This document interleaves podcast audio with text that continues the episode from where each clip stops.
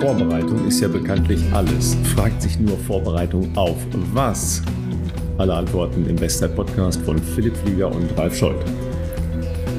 So, mein Lieber, wie sieht's denn aus? Du bereitest dich erstmal auf den Tag vor heute, ne? Also, dass du mich schon um 9 Uhr aus dem Bett zwingst, um mit dir eine Aufzeichnung zu machen, ja, das musst du schon als große Ehre dir gegenüber ansehen. Das weiß ich extrem zu äh, schätzen, Ralf, ähm, dass du da so entgegenkommen bist, dass wir diese Woche eine Aufnahme hinbekommen. Ich muss gestehen, ich bin heute auch noch nicht so richtig ähm, irgendwie angekommen, dass wir heute Vormittag aufnehmen. In der Vergangenheit ist ja doch äh, überwiegend eher Nachmittag, manchmal auch abends gewesen. Und ich bin heute noch irgendwie geistig noch nicht so da, muss ich sagen. Ähm, heute irgendwie alles bisschen später gewesen, äh, die Kleine ein bisschen später in die Kita gebracht. Und dann war ich irgendwie hier, noch nichts gefrühstückt. Äh, klar, AG1 getrunken, ähm, danach einen Kaffee getrunken, aber mein Frühstück steht tatsächlich hier. Ich kann dir das mal zeigen. Ihr zu Hause könnt das jetzt natürlich nicht sehen, aber ähm, ich habe das hier hingestellt und noch nicht Och, geschafft, irgendwas mal, Magic zu essen. Müsli, du, mit Physalissen und alles. Junge, Junge, Junge. es sieht sehr gut aus und das muss ich jetzt aber hier die nächste Absolut. Stunde mindestens mal, solange wir aufnehmen, neben mir auf dem Schreibtisch stehen lassen. Wollte ich gerade sagen, wir haben leider, wir haben leider keinen äh, Gesprächspartner äh, diese Woche, aber wir hatten ja letzte, die letzten äh, Wochen ja mehrere äh, herausragende Gesprächspartner.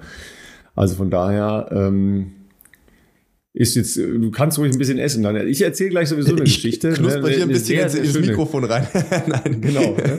Äh, eine sehr, sehr schöne Geschichte, weil wir hatten, ähm, was war denn unsere vorletzte Folge, war die von starken Frauen, ne? von Richtig. Äh, der ersten Spanierin bei Olympischen Spielen. Ich, ich ne, habe euch noch eine olympische Geschichte mitgebracht.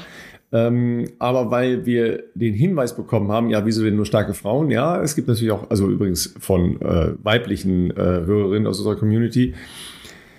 Es gibt natürlich äh, auch sehr, sehr starke Geschichten ähm, aus der Historie des Laufens von den Männern. Und ähm, ich habe jetzt mal wieder so ein bisschen gewühlt und es ist, äh, ist ja wirklich, wie, wie immer, es ist faszinierend, ja. Da warst du auch mal sehr zu Hause in dem Bereich, ja. Also du, du bist, äh, du kannst dich nicht entschuldigen, dass du mir erzählst, ja, Moment mal, das ist ja schon so lange her, ja, weil da sage ich immer, was sollen äh, die Studenten von klassischer Musik machen, wenn die sagen, Beethoven ist schon lange tot? Ist das schon, hilft nicht. Ist schon lange her, kann man nicht mehr alles ganz genau wissen. Ich bin sehr gespannt, vielleicht weiß ich ja doch äh, noch ein bisschen was. Ähm, mhm. Es ist mhm. immer, also wenn es natürlich lange vor der eigenen, das ist natürlich, soll keine Ausrede sein, hast du vollkommen recht, kann man alles wissen, wenn man sich das aneignet. Aber natürlich ist die Wahrscheinlichkeit höher, wenn man sich zu einem, in einem gewissen Alter schon für Leichtathletik und für Laufen interessiert hat, dass man das dann womöglich vielleicht aufgeht aufgeschnappt hat. Wobei, und das wisst ihr zu Hause auch, Ralf ist ja auch wirklich gut darin, sehr exotische Geschichten immer wieder äh, auszugraben, äh, die jetzt nicht so, glaube ich, im allgemeinen Mainstream zwangsläufig äh, bekannt sind. Ja, also sagen wir mal so, natürlich gibt es auch Leute in unserer Community, die uns dann immer wieder noch zusätzliche kleine Infos geben. Ja, äh, das ist so, weil, also erstens passt ihr sehr gut auf, zweitens, äh, ja, naja, der ein oder andere hat auch schon mal ein bisschen äh, was gelesen. In diesem Fall ist es ja genauso wie immer. Man muss nicht alles wissen, man muss nur wissen, wo es steht. So ja. nämlich, genau, genau, genau. Also natürlich, ähm, je nachdem, was man sonst noch anstrebt, ähm, mal zu erleben, zu machen, wenn man natürlich vorhat, sich bei einer Quizshow mal anzumelden, ist natürlich trotzdem ganz gut, wenn man weiß, äh, also wenn man es im Kopf abgespeichert hat, da kann man in aller Regel ja nicht, also zumindest ist da die, die Wahl an Jokern einigermaßen eingeschränkt. Und ähm, ich sag mal, für exotische also, Geschichten und ungewöhnliche Geschichten ist das eine perfekte Überleitung, oder? Als hätte ich sowas schon mal gemacht. Nämlich das du Thema Quizshows, das wird uns beide, Ralf, wird uns ja, ja die Woche ähm, auch begleiten, sozusagen. ja, absolut. Also ich kann dir schon mal eins sagen. Mit vermeintlichem Wissen werden wir uns blamieren. Ja, das stimmt. W würden wir uns blamieren, weil, weil also wir sind ähm, morgen, also zunächst mal zur Aufzeichnung, Korrekt. ja, zur Aufzeichnung. Das wird sich dann zeigen, ob es nachher auch gesendet wird. Das wird wieder angestampft. Oder ob es mal so eine Reservefolge für im, im, Keller wird. Also wir sind bei, wer weiß denn sowas, ja, äh, bei Kai Pflaume, was erstmal natürlich äh, eine fantastische Nummer ist und eine große Ehre ist. Deshalb heißt er auch Ehrenpflaume, ist ja klar. Richtig. Aber ich kann dir schon eins sagen, weil ich natürlich jetzt ein bisschen eine Recherche betrieben habe in Form von, ich habe einfach die Sendung mal ein bisschen äh, nicht nur so nebenbei, sondern ein bisschen aufmerksam geschaut, ja. Mit blankem Wissen kann man sich ganz schön blamieren. genau. Also, Weil erstens sind wir ja bekannt für äh, quietschgesundes Halbwissen und da fängt es schon an. ja. Noch schlimmer ist, äh, oh, das weiß ich ganz bestimmt, weil die Sendung heißt nicht umsonst, wer weiß denn sowas? Ja, Darauf weist auch einer der beiden äh, Mitratenden, ja, äh, also Elton, immer wieder gerne hin. Er sagt, pass mal auf, wir sind hier auch noch bei der Sendung, die heißt, wer weiß denn sowas? Und nicht, wer ist Dr. Schlaupaul? Ja, das ist eine andere Sendung. Ja, die gibt's auch natürlich, diese Sendung zuhauf, aber das ist hier nicht der Fall. Das heißt, dieses geradlinige, schwierig, schwierig, ja. Also diese äh, Deduktion ist das Entscheidende, ja. Also man muss herleiten können. Und äh, das können, äh, also die beiden, die da an unserer Seite sitzen, werden schon sehr, sehr, sehr, sehr gut. Und ich glaube, da muss man versuchen, nur irgendwie mitzuschwimmen. Ja? Also tatsächlich gab es gestern, und das ist ja das Allergefährlichste, ja, Fragen aus deinem vermeintlichen Fachgebiet. Richtig, ja? da ist die Wahrscheinlichkeit sehr hoch, dass man sich in die Nesseln setzt, ja. glaube ich. Ja, ne? also äh, kleines Beispiel aus der letzten Woche. Ja, ähm, ein Mitkommilitone von mir, mhm. ähm, der, sagen wir mal, für seine ähm, aus sich herausgehenden Reportagen sehr bekannt ist. Mhm. Ja, macht viel Fußball, äh, macht viel American Football, ja, heißt Frank mit Vornamen, ich will nicht mehr verraten, ja. So, der Vorspann war noch nicht zu Ende. Ja, da rief er schon Sport, Sport, Sport, ja, weil das halt auf der Tafel der möglichen Begriffe erscheint. Sport ist nicht immer drauf auf dieser Tafel, weil er annahm, alles klar, wird schon, ja. Elton, der nicht mit ihm zusammen im Team war, sondern Bernhard war mit ihm, ja, jedenfalls Elton schon gleich zur Vorsicht mahnte, ja, weil Elton sich auch ganz gut im Sport auskennt und schon gleich sagte, Vorsicht, Jetzt war diese Frage sogar noch aus dem Bereich American Football. Was natürlich schon mal brutalstes Glück ist. Ja. Und die Antwort war dann schnell, hart und, ne, also klassische Manager-Antwort. Wie ist die klassische Manager-Antwort? Ähm, Hallo. Du hast doch studiert. Äh, aber kein Management. Ich, ich habe äh, ich, ich hab Taxifahren studiert oder Politikwissenschaft auf gut Deutsch. also die klassische Managerentscheidung schnell, hart, falsch. Mm. Ja. So, und wenn du dich dann in deinem vermeintlichen Fachgebiet, ja, mit Werbe aus dem Fenster hängst und dann direkt aber auch rausstürzt, ja, das ist halt blöd. Selbstbewusstsein erstmal im Keller danach. nee, so, so ist, so ist äh, nee, nicht gestrickt. Ich wollte ne? sagen, das glaube ich auch nicht. Aber sagen wir mal so, es hatte dann so eine, es knirschte so ein bisschen, ne? Meine Tochter nennt das cringe. Ne? Cringe, ja, ja, oder, ja. Oder weggecringed, ja. Also je nachdem, das gibt's auch in Verbform. Ja. Von daher, ne, Achtung mit den Sportfragen, ja, weil es wird ja, wird, also jetzt mal angenommen, auf unserem Panel morgen steht Sport drauf. Da wird ja sofort in Zweifel Kai sagen, ja, da seid ihr ja Experten, ne? Dann sofort alle Lampen an, ja, weil da können Fragen kommen, die hast du noch nie gehört in deinem Leben, ne? So, ich stelle dir jetzt schon mal eine Frage aus deinem Fachgebiet, also aus deinem Fachfachgebiet, ja? Wie viele Medaillen haben deutsche Männer bei Olympischen Spielen über 10.000 Meter gewonnen? Uh. Pass auf, du, du darfst darüber nachdenken. Ja, äh, ich nehme euch noch mal kurz mit in die äh, Masterfrage, ja, von gestern. Ja, in welcher Sportart gibt es die Todesspirale? A. Geräteturnen, B. Kunst. Äh, das ist das Allerschlimmste, ihr Lieben. Zu Hause, ihr müsstet das jetzt sehen. Wir haben ja, diese letzte, Allerschlimmste. die haben wir gesehen, ja? weil es ist oft, das kollidiert natürlich. Also ich gucke ab und an auch gerne abends mal bei Kais Show rein, aber es ja. kollidiert oft natürlich ein bisschen mit äh, so. Mila, mhm. Abendessen und ins Bett ja, bringen. Genau, Insofern, genau, es klappt ja. nicht immer. Ähm, und wenn sie aber im Bett ist, dann kann man manchmal so die letzten paar Minuten noch angucken. Und diese Frage, die du gerade genannt hast, genau die haben wir gesehen. Und ich sag dir eins, Barbara und ich haben uns für unterschiedliche Antworten entschieden und beide waren falsch. ich, dachte, ich dachte, du wolltest jetzt was anderes machen, weil das ist noch besser. Am allerbesten ist, die Frage erscheint, ja, und man möchte schon direkt antworten. Ja. Ja, und dann erscheint aber deine Antwort gar nicht auf den Antwortoptionen. Genau, ja. weißt du so? Also nochmal. ja, Todesspirale im Kunstradfahren, im Geräteturnen oder im Eiskunstlauf. Ja. ja.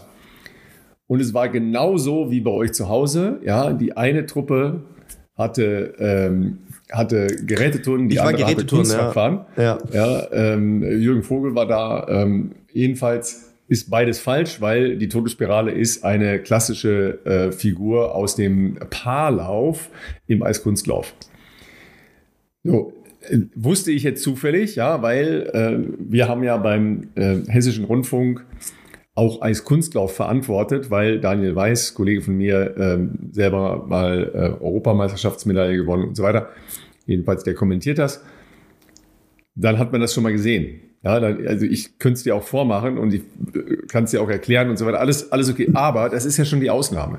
Ja, weil du überlegst ja immer noch an den Medaillen über 10.000 Meter und das ist deine, deine Leib- und Magengeschichte äh, und nicht Kunstradfahren. Das ist in der Tat richtig und ich habe keine Antwort. Ich könnte schätzen. Ähm, es, Ja, mach, also äh, Schätzfrage gibt's doch auch, ne? Gibt's nicht eine Schätzfrage auch? Ja, wenn alles gleich ist, am Ende gibt's eine Schätzfrage. genau, richtig. Dann gibt es noch eine Schätzfrage. Ich schätze einfach mal. Wir reden von Männern oder reden wir von Männern? haben Wir, wir wir, gesagt. reden, wir reden, äh, weil meine Geschichte aus diesem Bereich kommt heute und wir reden von Männern. Aber das ist jetzt erstmal ein, ein Side-Aspekt. Dann würde ich sagen Also drei. ich, ich, ich kann euch mal kurz mitnehmen. Ähm, wann gab es denn überhaupt zum ersten Mal 10.000 Meter bei den Olympischen Spielen? Weil es gibt ja logischerweise nicht alle Wettbewerbe ähm, schon überall. Es gab zum ersten Mal 1912 in Stockholm die 10.000 Meter, also ja schon dann eine, eine klassische Disziplin der Leichtathletik. Ne? Und zum letzten Mal in Tokio 2020. Du kannst mir jetzt wahlweise ja auch den Olympiasieger von 2020 ähm, nennen. Das, den wür- würde ich auch gelten lassen. Als korrekte Antwort. Chaptegei? Das ist geraten, das ist nicht geantwortet. Ja, das war eine, ich war mir nicht ganz sicher. Ähm, wahrscheinlich, wenn du so fragst, warst du nicht Chaptegei, beziehungsweise ähm, Also Cheptegei, ich, ich helfe dir. Cheptegei Silber. Okay, close, aber halt trotzdem daneben. Ähm, Close Call. Chaptegei nicht jemand, dann wird's oder was Äthiopien Scheiße, ich weiß gar nicht mehr. Ich wollte gerade sagen, es ist halt äh, ich also ländertechnisch würde ich jetzt sagen Uganda, Kenia, Äthiopien. Ich sag oh, es- oder was was Äthiopien? Nee, ich glaube nicht, ich glaube es war Kenia. Ich weiß es nicht. Okay. Kenia ist falsch. Kenia noch nicht mal eine Medaille. Ja. Gut, du kannst, du hast jetzt ein bisschen Zeit, darüber nachzudenken. Wie gesagt, gleich äh, erzähle ich euch eine ganz andere Geschichte, nämlich über einen Amerikaner. Äh, und die ist wirklich, die ist wirklich hochspannend. In der Zwischenzeit kannst du uns mal was anderes erzählen, ja, weil wir schon bei Vorbereitung sind, ja. Und wir haben jetzt ja äh, schon so ein bisschen philosophiert, bevor wir angefangen haben, unsere Aufnahme zu machen. Vorbereitung, ne? So. Jetzt haben wir ja die Situation, dass wir sieben deutsche Männer haben, die schon sehr schnell gelaufen sind, Marathon. Am kommenden Wochenende, äh, ne, also jetzt am Wochenende, endet die Marathon-Qualifikationszeit. Ja, wir haben auch eine Zuschrift bekommen, das sei nicht so. Das wäre, wären nur Anwartschaften äh, für Quotenplätze für die Nationen und die, die äh, Verbände hätten freie Wahl, das zu entscheiden. Ganz so ist es nicht. Tatsächlich sind das personalisierte äh, Leistungen, nämlich die Qualifikationszeiten, die erzielt worden sind, sind keine Quotenplätze, sondern personalisierte Leistungen. Nichtsdestotrotz ist es den Nationen zu überlassen, die Leute zu nominieren oder nicht zu nominieren. Das ist denen überlassen. Aber wenn jetzt zum Beispiel der Dritte nicht die Qualifikationszeit hat, dann muss er ja im World Ranking unter den ersten 80 sein. Und das ist ein gefährliches Spiel, weil niemand weiß, wer jetzt tatsächlich ja nominiert wird. Ja, also das ist ein sehr gefährliches Spiel, da kannst du sehr schnell rausrutschen, weil die Leistungen insgesamt international schon, schon relativ hoch sind. Ja, Zuschrift kam von ähm, jemandem, der ähm, aber, glaube ich, in Australien zu Hause ist und ein Beispiel aus der jüngeren Vergangenheit aus dem australischen Verband genannt hat. Kann ich mich daran erinnern, dass es da große Diskussionen gab. Und wir hatten das ja schon gesagt, dass es für die amerikanischen Kandidatinnen und Kandidaten ein mehrseitiges äh, PDF gibt, für das man ein Jura-Examen braucht, um es zu verstehen. Also da wird es noch Diskussionen geben. So, aber was machst du jetzt? Ich wenn hab, du ja ich, zu dem Thema, wenn du, wenn du Vierter oder Fünfter in Deutschland bist im Marathon. Richtig. Was machst du jetzt? Also zum Hendrik Pfeiffer. Also ich weiß, was Hendrik macht. Er läuft äh, Sevilla Marathon, nämlich als Pacemaker für seine Frau. Frau übrigens, ne? Wir haben fälschlicherweise Freundin gesagt. Das war, genau, äh, war natürlich äh, nicht korrekt. Die haben Anfang des Jahres, glaube ich, schon geheiratet. Zumindest sind sie in ähm, Schwäbisch Hall, glaube ich, was war der Dreikönigslauf, wo Mocky auch war, äh, ja schon auch quasi äh, ganz offiziell unter dem gemeinsamen Nachnamen gestartet äh, das finde ich sehr spannend. Also ich bin sehr gespannt, was äh, Esther in Sevilla laufen kann, die ja letztes Jahr in Köln ihr Debüt gegeben hat. Und ich glaube, da gibt es sicherlich, also Köln bestimmt, äh, ich glaube, sie kommt ja auch aus Köln, sicherlich schönes Debüt in der Heimatstadt, aber da gibt es bestimmt auch noch äh, schnellere äh, Strecken und Setups. Insofern darf man da auf jeden Fall mal gespannt sein, wie äh, der zweite Marathon dann in Sevilla sein wird. Ähm, Hendrik läuft ja auch Hannover noch. Das ist ja, glaube ich, auch schon alles offiziell bekannt gegeben. Also dem wird es jetzt nicht langweilig. So hätten wir ihn auch nicht eingeschätzt. Also wenn man jetzt das Programm der letzten Wochen und Monate anschaut, dann äh, findet er sich schon neue Marathons, äh, die man machen kann. Ich würde Hendrik auch zutrauen, falls es wirklich nichts werden sollte mit der Olympia-Quali. Also ja, müssen wir jetzt objektiv natürlich betrachten und Hendrik kann sich da, glaube ich, sehr gut reinversetzen und das nachfühlen, weil er die Situation ja kennt, dass er damals ähm, 2016 eigentlich eine, eine, eine Quali-Zeit äh, gelaufen ist und dann verletzungsbedingt verzichten musste, sodass dann Julian Flügel nachrücken konnte. Das wünscht er mit Sicherheit niemandem. Insofern ähm, ist das natürlich in seiner Situation extrem bitter. Noch dazu mit dieser äh, ganz, äh, also wirklich diesem, diesem Wimpernschlag auf eine Marathon-Distanz betrachtet, mit diesen wenigen Sekunden. Ähm, aber äh, was ich sagen wollte, ist, ich bin mir sicher, dass er sich da andere Ziele finden wird, die in unserem deutschen Kosmos, sag ich mal, vielleicht gar nicht so auf dem Schirm sind, aber die ich früher auch immer interessant fand. Und man hat oft nicht die Gelegenheit, weil man natürlich oft auf diese internationalen Höhepunkte hinfiebert. Und dann muss man eigentlich genau so einen Moment mal nutzen, wo es dann halt vielleicht mal nicht geklappt hat, ähm, aber man trotzdem gesund ist und man quasi nicht aus Verletzungsgründen da irgendwie nicht starten kann. Ähm, Gold Coast Marathon in Australien, wir hatten es vorher von Australien, ist, glaube ich, auch ein richtig geiler Marathon. Äh, der liegt im australischen Winter. Das heißt natürlich, da ist immer noch ein bisschen wärmer, als wir das so üblicherweise kennen. Aber ich glaube, ein sehr, sehr geiler Marathon. Unser äh, sehr berühmter Vielstarter aus Japan, Yuki äh, Kawauchi, ist da auch schon, ich glaube, mehrfach schon mitgelaufen. Und ich bin mir nicht ganz sicher, ob er da schon mal gewonnen hat. Auf jeden Fall war er sehr weit vorne dabei. Ich glaube, er hat sogar einmal gewonnen. Insofern ist er da auch schon ein bisschen Local Hero. Das ist, glaube ich, was, was man halt mal machen kann. Und Hendrik scheint ja diese Anzahl oder diese diese, hohe Anzahl an, an Marathonstarts inzwischen sehr, sehr gut wegzustecken. Insofern äh, wäre, glaube ich, nach Hannover bis Juli genügend Zeit, dass er, dass er das äh, vielleicht machen kann. Und ich glaube, das wird auch ein bestimmt ganz tolles und vielleicht auch einmaliges Erlebnis, ähm, weil, wie gesagt, oftmals die Konstellationen in der Saisonplanung eben auch stimmen müssen, dass man das machen kann. Wenn jetzt irgendwie eine Olympia-Quali durch ist, dann wirst du ja wohl kaum im Juli einen Marathon in Australien rennen, wenn du im August dann noch Olympische Spiele hast. Vielleicht macht er das. Ich würde das auf jeden Fall feiern.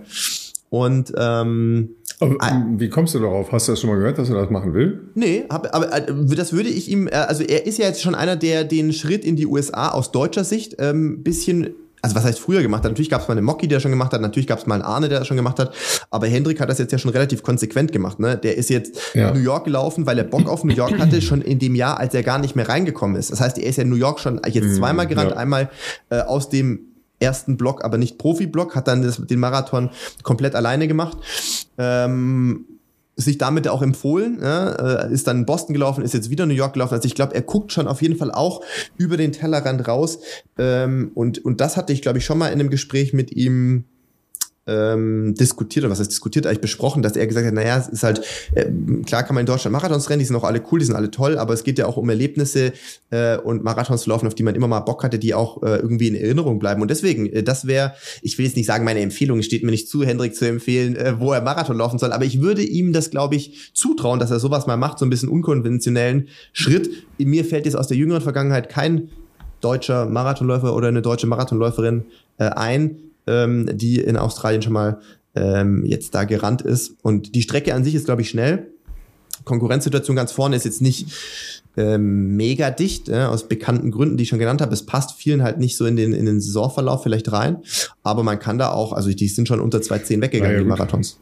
Ja, ja, also ich, äh, ich blätter da gerade in der Gold Coast, äh, also da, da geht's schon, äh, Jo Fukuda ist da übrigens schon mal gelaufen, genau. ist, da nur Dritt, ist da nur Dritter geworden. Richtig. Bernhard Lackert ist da gelaufen Richtig. im Jahr, ähm, da hat ähm, Stara, äh, einer der Japaner, mit 2.07.50 gewonnen. Also aber das wäre jetzt ja auch das Hendricks Kragenweite, muss man auch sagen, mit der ja, Entwicklung, ja, die er jetzt gemacht hat. Natürlich. Das ist ja, du musst ja. ja sehen, es ist nicht nur, du rennst mal in Australien Marathon fürs Erlebnis, das wäre an sich schon cool, aber jetzt mit der Form, die er hat und dem Level, wo er sich hochentwickelt hat, who knows, vielleicht gewinnst du das Ding, dann ähm, wirst du da schon irgendwo in die Geschichtsbücher auch eingehen. Also das wäre jetzt nur ein Szenario. Ich habe das 0,0 Insider-Information, das ist einfach so meine Gedanken, wie ich in, an seiner Stelle vielleicht denken würde oder wie ich das einschätze, ähm, wie, wie ähm, er jetzt in den letzten Jahren seine, seine Starts gestaltet hat. Gut, du hast ja noch eine Option in äh, Rom Halbmarathon zu laufen, also bei den stimmt. Europameisterschaften. Das stimmt, das stimmt. Ist natürlich trotzdem was anderes. Ne? Also es heißt ja auch nicht zwingend, dass du die Pace hast, um als sehr guter Marathonläufer auch als äh, Halbmarathonläufer da entsprechend vorne zu sein, weil da musst du eigentlich ja in der Unterdistanz inzwischen noch mal schneller sein. Ne? Genau, also da müsste ich jetzt auch nachschauen im, im, in der Datenbank. Äh, ich glaube, Hendricks PB im Halbmarathon, den, also er läuft nicht, er läuft nicht so oft einen Halbmarathon und wenn er einen Halbmarathon läuft, dann ist es meistens wirklich so mehr oder weniger äh, aus dem vollen Training raus. Ich glaube nicht, dass er schon, ich glaube, er ist noch nicht unter 62 Minuten gelaufen, aber natürlich mit der Zeit, die er jetzt in Houston gelaufen ist im Marathon, ist natürlich davon auszugehen, dass das Potenzial auf jeden Fall mal Minimum da ist, dass er auch eine, eine 61er Zeit laufen kann. Und das ist eine sehr gute Zeit, aber ja, wahrscheinlich jetzt äh, auch nicht gut genug, dass man in einem, in einer, bei einer Halbmarathon-EM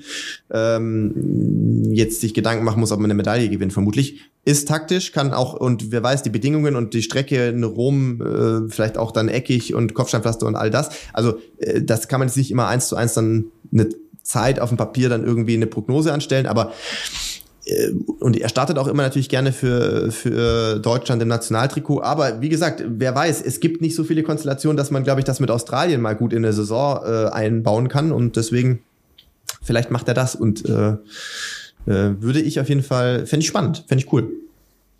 Gut, aber du hast ja auch noch die Situation, was machst du jetzt überhaupt? Ne? Also trainierst du jetzt weiter auf einen Marathon im August hin?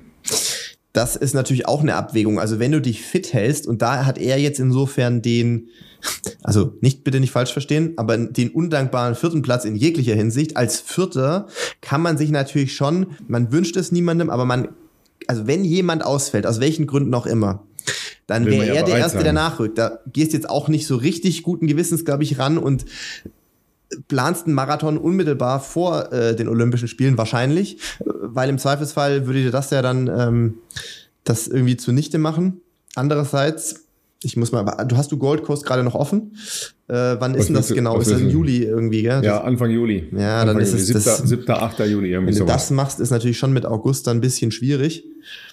Who knows? Ja. Also ich meine, andererseits Berlin, ähm, New York, was waren das, fünf Wochen? Fünf Wochen nebenher, äh, ja, ja. letzten Herbst gemacht. Ja.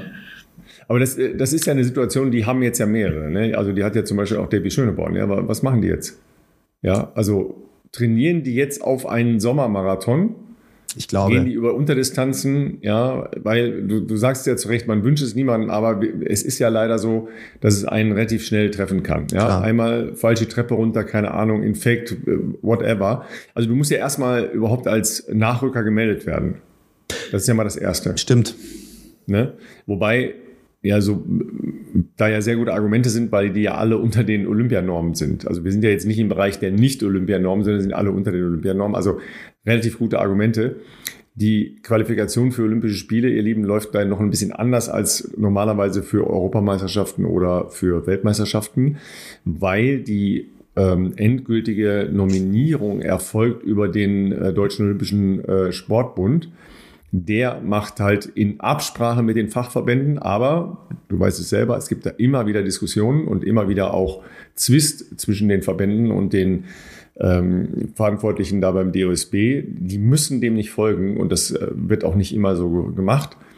Aber ähm, wenn du so deutlich wie die Marathonläuferinnen und Läufer unter den Normen bist, da wäre es jetzt schon sehr schräg. Ja, also was, was ist das für ein Leistungsgedanke, wenn du dann sagst, nee, ihr fahrt aber doch nicht alle oder der äh, oder die Nachrücker äh, dürfen nicht. Also das ist Quatsch. Ne? Aber das, äh, weißt du, das sind so Situationen, äh, da habe ich jetzt schon viel drüber nachgedacht. Was machst du jetzt? Was machst du in den Situationen? Auf was bereitest du dich vor? Also erstmal musst du für dich ja im Kopf halt auch damit klarkommen, dass du jetzt erstmal nicht auf der Liste der besten drei stehst.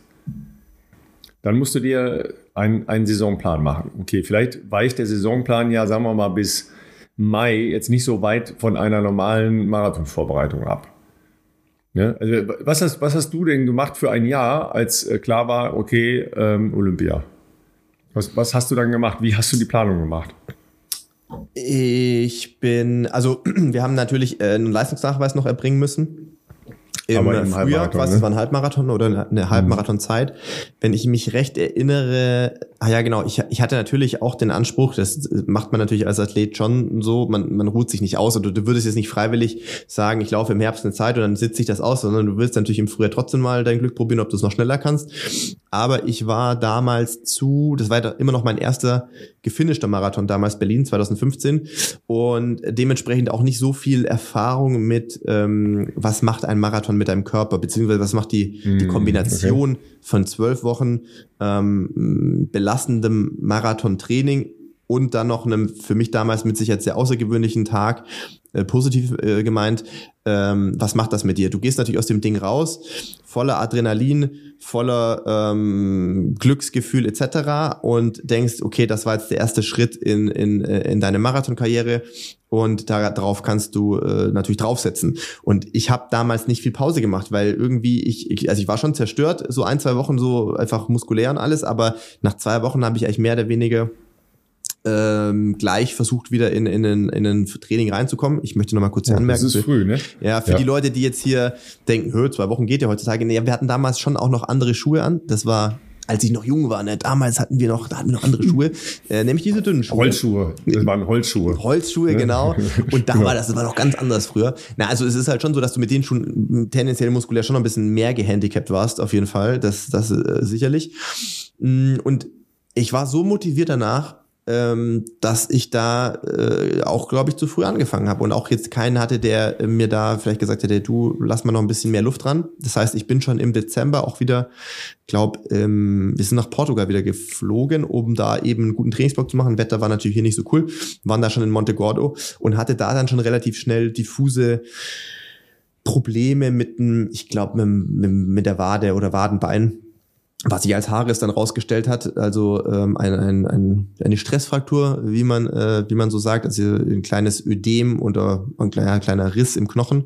Und der wird halt, das ist an sich nichts Dramatisches, wenn du dann sechs Wochen alternativ trainierst und das jetzt nicht zu stark belastest, dann hast du jetzt keine großen äh, Folgeprobleme zu erwarten. Aber da war dann auch schon klar, puh, Frühjahrsmarathon wird wahrscheinlich schwierig ähm, weil du fängst ja dann auch nicht nach äh, oder im Anfang Mitte Januar an mit 200 Kilometer zum Einstieg nach so einer nach so einer Reha, sondern das muss ja dann äh, schon behutsam aufgebaut werden und dann haben wir uns dann gesagt, okay, äh, wenn jetzt nicht drei Leute schneller rennen als die Zeit, die ich dann äh, da aufgestellt habe, beziehungsweise Aber zwei. Die, die Situation hattest du natürlich auch, ne? Dass dieses Warten müssen, ne? Ja, das war schlimm. Also das war, das ist das, das ist nicht cool, dass du dich so handlungsunfähig fühlst und eigentlich gucken musst, was macht die Konkurrenz und selber gar nicht deinen äh, Hut noch mal in den Ring werfen kannst.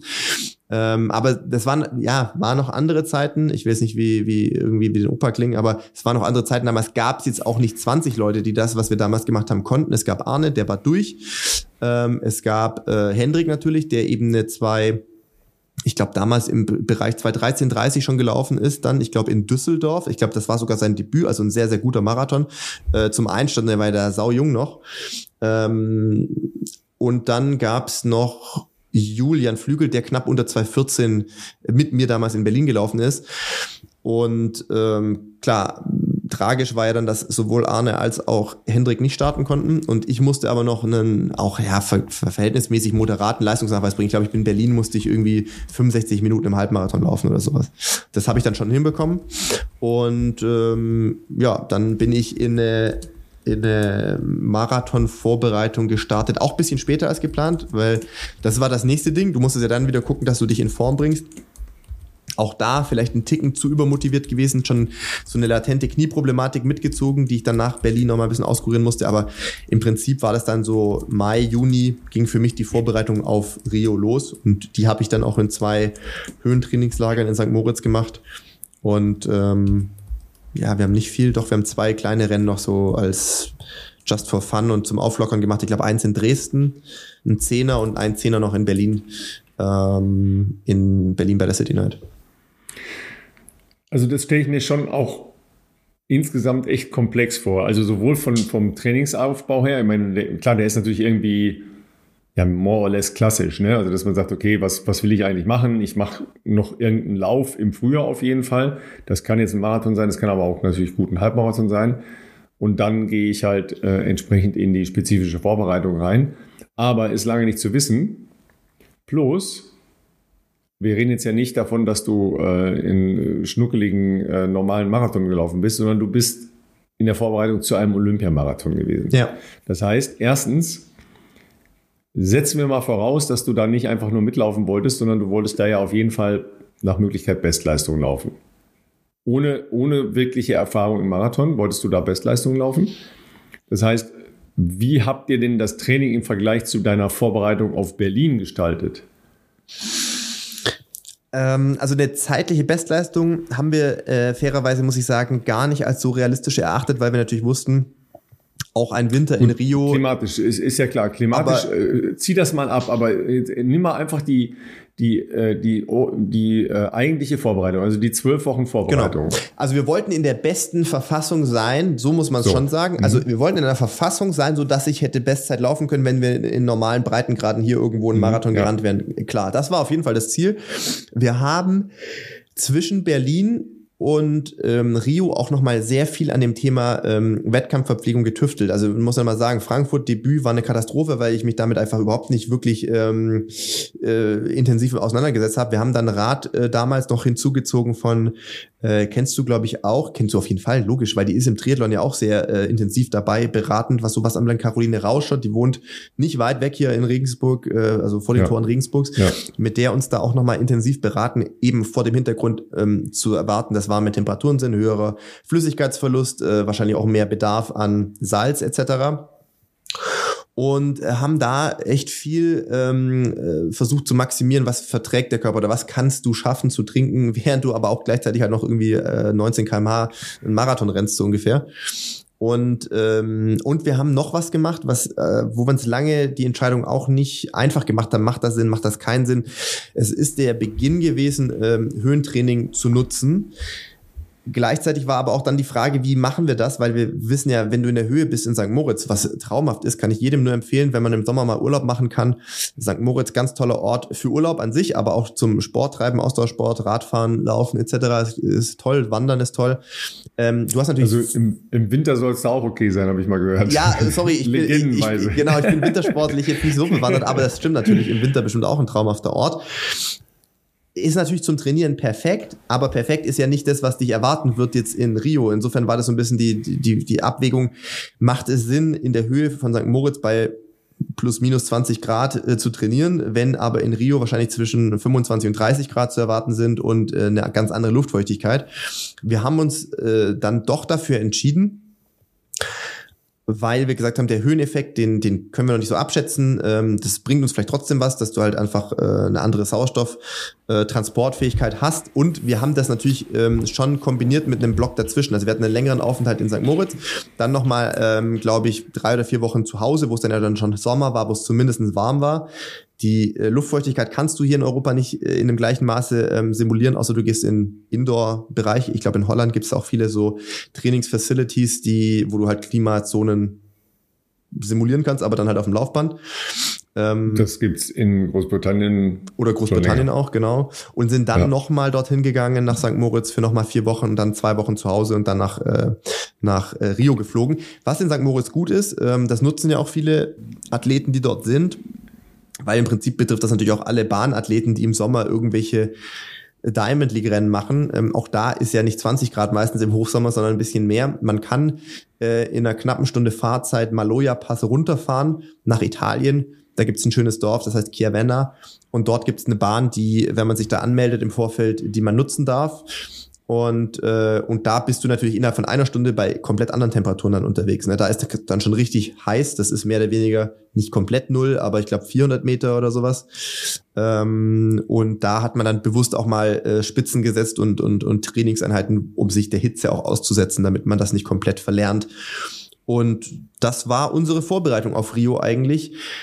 Insofern anders, ja, wir haben noch ein paar mehr Longruns gemacht, also noch ein paar mehr Läufe bewusst Richtung 40 Kilometer als in der Vorbereitung zu Berlin. Richtig, da haben wir überhaupt das mhm. erste Mal 40 Kilometer Läufe gemacht.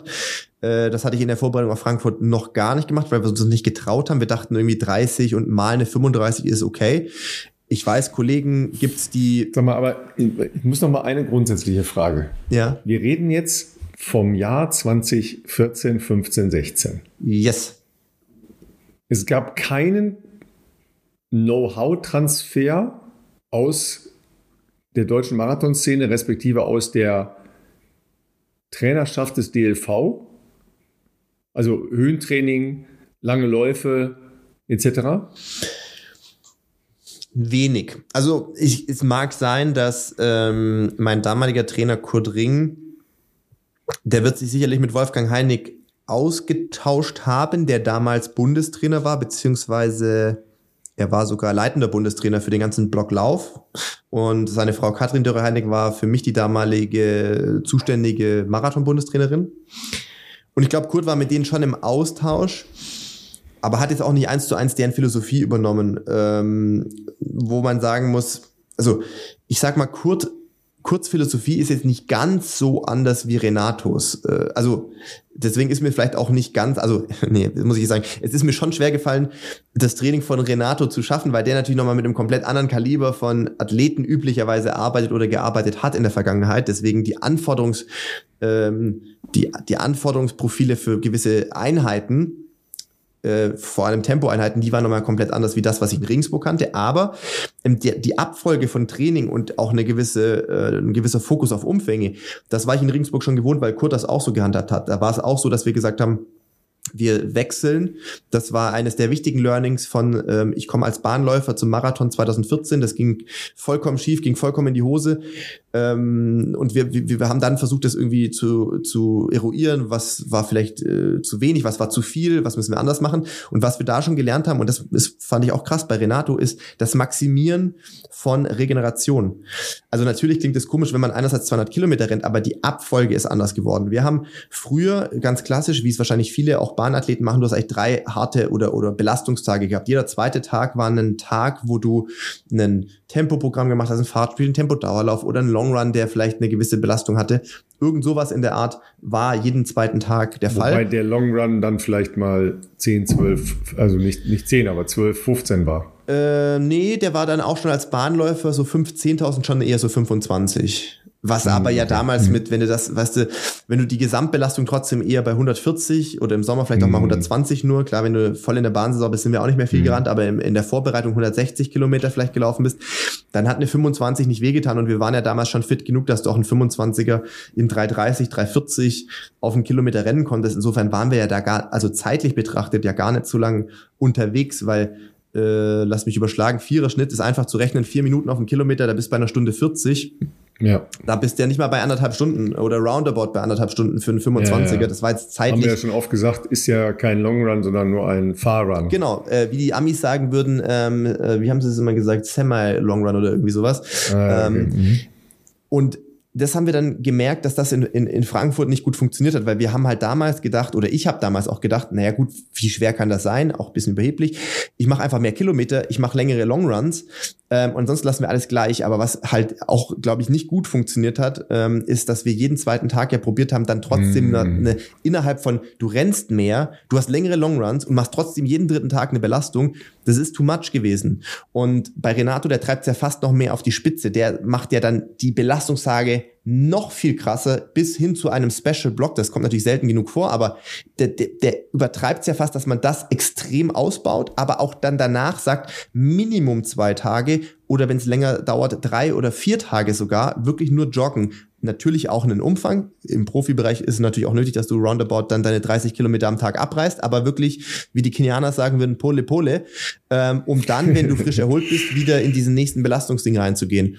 Und bei, jetzt komme ich wieder zurück zu äh, Wolfgang Heinig und warum Kurt sich mit ihm sicherlich beraten hat, aber jetzt nicht alles eins zu eins übernommen hat. Ähm, ähm, Wolfgang hat sehr ähm, so also sehr danach trainiert, was er in der DDR natürlich gelernt hat. Äh, und das meine ich jetzt gar nicht irgendwie negativ, aber es ist einfach eine komplett andere Herangehensweise, die die Kurt äh, Ring damals äh, fremd war oder einfach ja, das sind halt gewisse Philosophien aufeinandergeprallt, wo ich gesagt habe, das wird jetzt nicht eins zu eins dann adaptieren. Die haben immer in Blöcken trainiert. Immer sehr stark geblockt. Also die haben immer, jetzt nagelt mich nicht fest, wenn jemand zuhört, Kata oder so, korrigier mich gerne oder Gesa, aber ihr habt immer, also quasi, das war immer eine Abfolge von drei Einheiten. Ich glaube, immer zuerst waren es oh shit, ey, was, was, ich glaube, eigentlich war es erst Tempo, also mal Bergsprints oder halt wirklich Intervalle, dann war es TDL am nächsten Tag, immer am Nachmittag noch auslaufen natürlich. Also wir reden von zwei Einheiten Minimum. Ähm, aber sagen wir mal Intervalle oder Bergsprints oder whatever, irgendwas Schnelles. Dann war es ein TDL, abhängig natürlich von deiner Zielstrecke. Natürlich hat der Gesa keinen 20 Kilometer TDL gemacht, aber irgendwie irgendwas 8 bis 10 bis 12 Kilometer TDL. Ähm, die Marathonläufer dementsprechend länger und am Tag drauf dann ein Long Run. Bei den einen ist der Long Run halt dann 18 Kilometer und bei den Marathonläufern kann der bis zu 40 sein. Dann zwei, drei Tage easy und dann hat sich das immer so, also gar nicht an mm, Wochentagen okay. orientiert, sondern immer mm. so fortlaufend durchgezogen. Und ähm, das war nicht Kurzphilosophie damals oder wahrscheinlich ist es heute mm. die auch noch nicht, äh, sondern da hat man einen Reiz gesetzt, zwei Tage Pause, nächster und so weiter und so fort. Und bei Renato, wie gesagt, ja, ja fast noch ein bisschen. Mal so, da ist ja natürlich die, die grundsätzliche ähm, Aufteilung der Woche ist näher äh, von ähm, Renato ähm, und Wolfgang Heinig, ne, weil er schon ein, ein relativ starker ja. Reiz auf eine klare Regenerationsphase trifft. Ja? Genau, genau, genau. Ja, ja. also ja. Ist auch spannend. Wir sind heute bei der 197. Aufführung und wir reden zum ersten Mal über die Phase deines Lebens. Das ist auch geil. Ja, also, ja, das ist, also ich denke, äh, es, wir haben ja, das ist ganz gut. Das heißt, wenn man mal eine Folge hat, wo wir jetzt äh, nicht so viel aktuelles Tagesgeschehen zu besprechen haben, weil äh, zum Beispiel letztes Wochenende nicht so viel passiert ist, ist ja schön, dass man solche Sachen immer noch rauskramen kann, auch nach so einer langen Zeit. Ähm, man weiß ja immer nicht, ich denke mir auch immer, was, also schreibt uns das auch gerne mal. Wollt ihr mehr so Trainingszeug hören, was wir früher gemacht haben oder, oder andere Leute, was wir ausgraben können, äh, was die früher gemacht haben, wenn wir mal keinen Gast haben? Oder ist das irgendwie für euch zu spezifisch, zu langweilig? Also solche Sachen können wir natürlich äh, immer ausgraben. Auch da hat sich natürlich auch auf der Bahn, auf kurzen Strecken vieles im Laufe der Zeit geändert. Ähm, was, glaube ich, sinnvoll was, ist. Was, was, was mich gar nicht in Ruhe äh, lässt, ist, dass es ja doch more or less Trial and Error war. Ja, weil ja viel ausprobieren. Also, ja, das ist, äh, das ist wahnsinnig viel ausprobieren. Und wir, wir reden jetzt ja von einer, von einer Zeit, wo das Know-how ja doch, also es war ja zumindest zugänglich. Ja, also wenn es vielleicht auch jetzt diesen persönlichen Austausch nicht in üppiger Form gegeben hat, ähm, weil es ist ja auch immer eine, eine Frage, was bist du eigentlich für, eine, für ein Typ Läufer? Also worauf spricht dein Organismus, dein Körper halt gut an. Was bedeutet es, dass du vorher Bahnläufer warst? Genau. Ja, total. bist du überhaupt in der Lage, langsam zu laufen, weil das für dich so langsam ist, jetzt im Vergleich zu dem, was du sonst gelaufen bist, dass du es gar nicht mental und, und physisch körperlich aushältst, so, lang, so langsam zu laufen. War für mich am ja. Anfang ernsthaft ein Problem. Also wenn du halt sonst, wie gesagt, wenn du sonst nicht diese ganz krassen Wochenumfänge hast, ähm, und tendenziell sonst Tempoeinheiten halt knackig sind. Natürlich ist das anstrengend, das ist aber eine ganz andere Belastung. Das ist halt Laktat und Marathon ist halt einfach extrem ermüdend und für einen Bewegungsapparat ein großer Stress. Dann hast du eigentlich immer okaye Beine, würde ich jetzt mal sagen. Klar, wenn du jetzt eine ultra krasse Laktateinheit hast, eines von den Abschlussprogrammen, da hast du vielleicht zwei, drei im Jahr in der Hochsaison, wo das wirklich dann Peak Shape ist.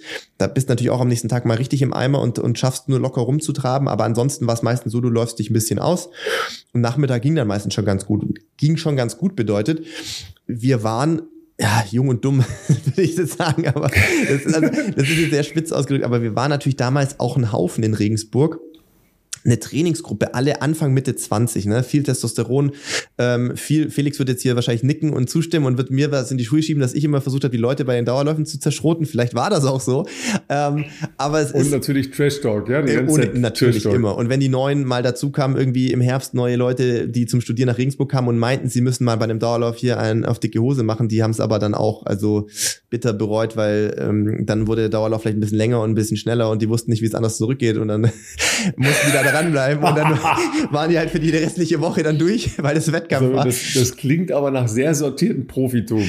Das ist äh, Learning bei, ähm, wie soll ich sagen? By ähm, destroying yourself. Genau, genau. Bei gucken, was die Großen machen, aber vielleicht auch nicht übertreiben. Also es war eigentlich auch, hatte schon einen gewissen, ähm, wie soll ich sagen, wir hatten schon einen gewissen ähm, Schulungsauftrag sozusagen, die anderen ein bisschen einzunorden. Aber ähm, was schon, also was halt, also ich glaube, das ist im Rückblick auch schwer zu bewerten, aber es hat ja funktioniert in der Zeit. Und Dauerläufe, wenn ich frisch war, wenn ich okay, gut drauf war. Also ich glaube schon, dass ich auch mit dem Wissen heute, das ist nun mal so, geht das Leben halt, was man heute mit 36 weiß, da wären sicherlich manche Dinge auch gut gewesen, wenn man schon mit Anfang 20 gewusst hätte und dass man nicht immer mit dem Kopf durch die Wand muss. Auf der anderen Seite war man damals so belastbar, dass man manchmal auch verrückte Sachen gemacht hat und sich nicht so einen Kopf gemacht hat und dann hat es halt auch funktioniert teilweise. Also ähm, Beispiel, die Dauerlaufgeschwindigkeit. Also mir ist es wirklich extrem schwer gefallen, glaube ich, äh, vier Minuten Schnitt zu laufen. Ähm, Wenn es ein lockerer Dauerlauf war und man bei einer Gruppe ging das leichter, weil man halt einfach die ganze Zeit gequatscht hat, dann ging das auch mal und Kurt hat auch oft genug geschimpft, zu Recht, dass diese Dauerläufe, wenn sie regenerativ sind, langsam sein sollen. Eskaliert sind. ja, aber zum Beispiel normaler Dauerlauf, ey, langsamer als 3,45 selten, meistens irgendwo 3,30 bis 3,45. A, es ging schneller rum. B, es hat einfach tausendmal mehr Spaß gemacht, an der Donau 3,30 zu rennen, als warum dann 4,10. Ähm, wo man aber heute weiß, an den Zwischentagen zwischen Weil es die Aufgabe ist. ja, zwischen den Tempoeinheiten, es ist nicht so ein Riesenunterschied, ob du dann eine 4 Minuten oder 3,30 rennst. Im Zweifelsfall macht Ja, dich das halt eine man. Das 3,30 meint man mehr natürlich, kaputt. ist natürlich Quatsch. Ne? Genau, Ja. das bringt Mhm. dich jetzt nicht, das sind eigentlich nicht die Einheiten, die dich besser machen. Aber als junger Mensch denkst du immer, je härter, desto besser. Beziehungsweise, wenn du es kannst und wenn der Körper es zulässt, irgendwann hast du ja eine Fitness erreicht, wo das einfach geht. Dann hinterfragst du es irgendwann nicht mehr. Das hat sich ja mal hochgeschaukelt. Das habe ich eigentlich auch nur einen Sommer für ein paar Wochen gemacht. Wahrscheinlich war es auch too much. Da war ich so 22, 23 vielleicht, würde ich sagen. Und ich dachte irgendwann, the sky is the limit. Auf einmal habe ich gedacht, ich habe das Game durchgespielt. Ich weiß jetzt, wie es geht, weil ich kann, es gibt nichts, was ich nicht kann. Und natürlich haben äh, äh, Kollegen wie Felix komplett den Kopf geschüttelt, weil auch niemand mehr mitgemacht hat. Äh, und Kurt hat auch gesagt, du spinnst. Aber das ging. Ich weiß doch, dass wir da, äh, das war dann schon wahrscheinlich so Mai, Juni. Du warst dann so, du hast die ersten Tempoprogramme gemacht, du hast gemerkt, die, die Form kommt. Ähm, dann hast du natürlich trotzdem Uni gehabt. Ich war jetzt nicht der fleißigste Student, aber natürlich hast du trotzdem versucht, wenn Vorlesung oder Seminar war, dort zu sein. Training immer ein bisschen drumrum. Und dann so zwischen den Dingern halt kurz an die Donau runtergefahren. Er hat gesagt, ich mache einen Dauerlauf. Kurt hat gesagt, ich soll 10 Kilometer Steigerungsdauerlauf machen, weil wir heute Abend eine Tempoeinheit haben, die wichtig ist. Steigungsdauerlauf bedeutet auf gut Deutsch, also du sollst dann einfach wirklich easy locker anfangen und damit die Beine sich nicht ganz scheiße anfühlen, hinten raus ein bisschen locker reinsteigern. Ja, ich glaube, ich habe angefangen, erster Kilometer 3,50, letzter Kilometer war unter drei Minuten. Ich bin dann 32 Minuten gerannt an der Donau und dachte mir so, oh, oh, oh, das hat sich, das hat sich gefährlich gut angefühlt, aber jetzt wird es heute Abend richtig in die Hose gehen und ich werde richtig aufs Dach bekommen von meinem Coach. Und ich habe abends übel abgerissen.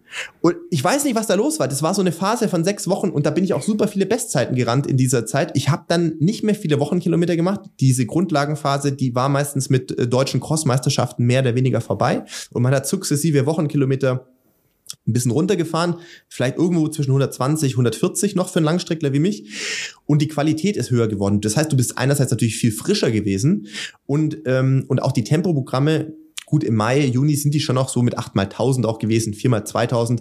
Aber du hast jetzt keine äh, 10, 12, 14 Kilometer Umfang für sowas gemacht. Und dann hast du natürlich auch sowas mal gemacht wie äh, 15 mal 300 mit 100 Meter Trabpause. Also richtig knackige Sachen. Irgendwann 10 mal 400. Ich konnte in der Zeit 10 mal 400 mit ich glaube, das war dann aber schon lange Pause, so 75 Sekunden Pause ähm, in, in unter 60 Sekunden rennen. Ich habe einen 59er Schnitt da gehabt. Das, da bist dann 15 Meter PB gerannt, du bist 5000 Meter PB gerannt. Das war so eine Phase in so einem Sommer. Da machst du dir keinen, du zerdenkst es nicht so sehr wie später vielleicht auch und hinterfragst nicht so viel, sondern machst einfach. Dann ziehst die Schuhe an, merkst du, äh, Steigungsdauerlauf, erster Kilometer, ui, 350, hätten wir mal besser mit 420 angefangen. Ähm, oh ja, mach mal den nächsten schneller, uh, 340. Ah, okay, ja, dann muss der nächste Jahr wieder schneller sein. Ah, okay, 330. Und letzter Kilometer irgendwie 2,55 und stehst am Parkplatz und denkst dir so, hat sich ja echt gar nicht so schlecht angefühlt. Und ja, das ging damals irgendwie. alleine am Parkplatz, weil die Gruppe nicht mehr ja, da ich, war. Da ist schon gar keiner mitgekommen, weil die schon gedacht haben, der äh, ist ja komplett bescheuert. Ähm, da, da, ist schon gar keiner mitgelaufen. Und äh, wenn ich das dann nachmittags erzählt habe, was ich um morgens gemacht habe, also alle Beteiligten, egal ob Coach oder äh, äh Teamkollegen, also ich dachte, komplett, komplett neben der Spur irgendwie. Aber es ging damals irgendwie. Das, das, und das hat nicht irgendeinen Response in dir ausgelöst? Und nicht unmittelbar. Ähm, ich habe das, glaube ich, irgendwann mal versucht, so ein bisschen zu reproduzieren. Ich glaube, im Jahr drauf und ich habe es nicht hingekriegt. Nein, ich meine, ich meine äh, die, die Reaktion deines Coaches und deiner ja, ja, Trainingsgruppe. Die, waren komplett, also der, der Kurt hat, hat mich erstmal komplett rund gemacht, weil er dachte, ich habe an dem Morgen und im Sommer ist es halt so, du hast ja dann 10.000 Meter, hast ganz wenige Shots. Du hast halt deutsche Meisterschaften äh, Anfang des Jahres, ist ja. aber meistens nicht schnell. Dann hast du noch einen 10.000er vielleicht, wo du, wenn du Glück hast, sowas wie eine 10.000 Meter Europacup. Und da, gibt, da zählt natürlich jede, jede Tempoeinheit, weil du hast halt zwei Tempoeinheiten in der Woche. Und wenn du dann irgendeine wichtige Einheit ähm, deshalb vergeigst, weil du morgens einfach komplett ausrastest und irgendwie da äh, komplett frei drehst, dann kann ich einen Trainer verstehen, der sich dann abends um oder um, am Nachmittag um halb sechs auf dem, auf dem Platz steht und sich fragt, was eigentlich mit seinem Athleten nicht, äh, nicht ganz richtig ist, weil die Aufgabe war relativ simpel. Er soll einen Steigerungsdauerlauf machen, locker anfangen mit einem Du hast einen Steigerungslauf gemacht. Äh, habe ich auch gesagt. Habe ich auch gesagt. Jeder Kilometer schneller gemacht. geworden. Also insofern habe ich die Aufgabe meiner Meinung nach schon erfüllt. Aber ich verstehe natürlich total, was er meinte. Also du solltest also halt. Jetzt verstehst du es. Genau.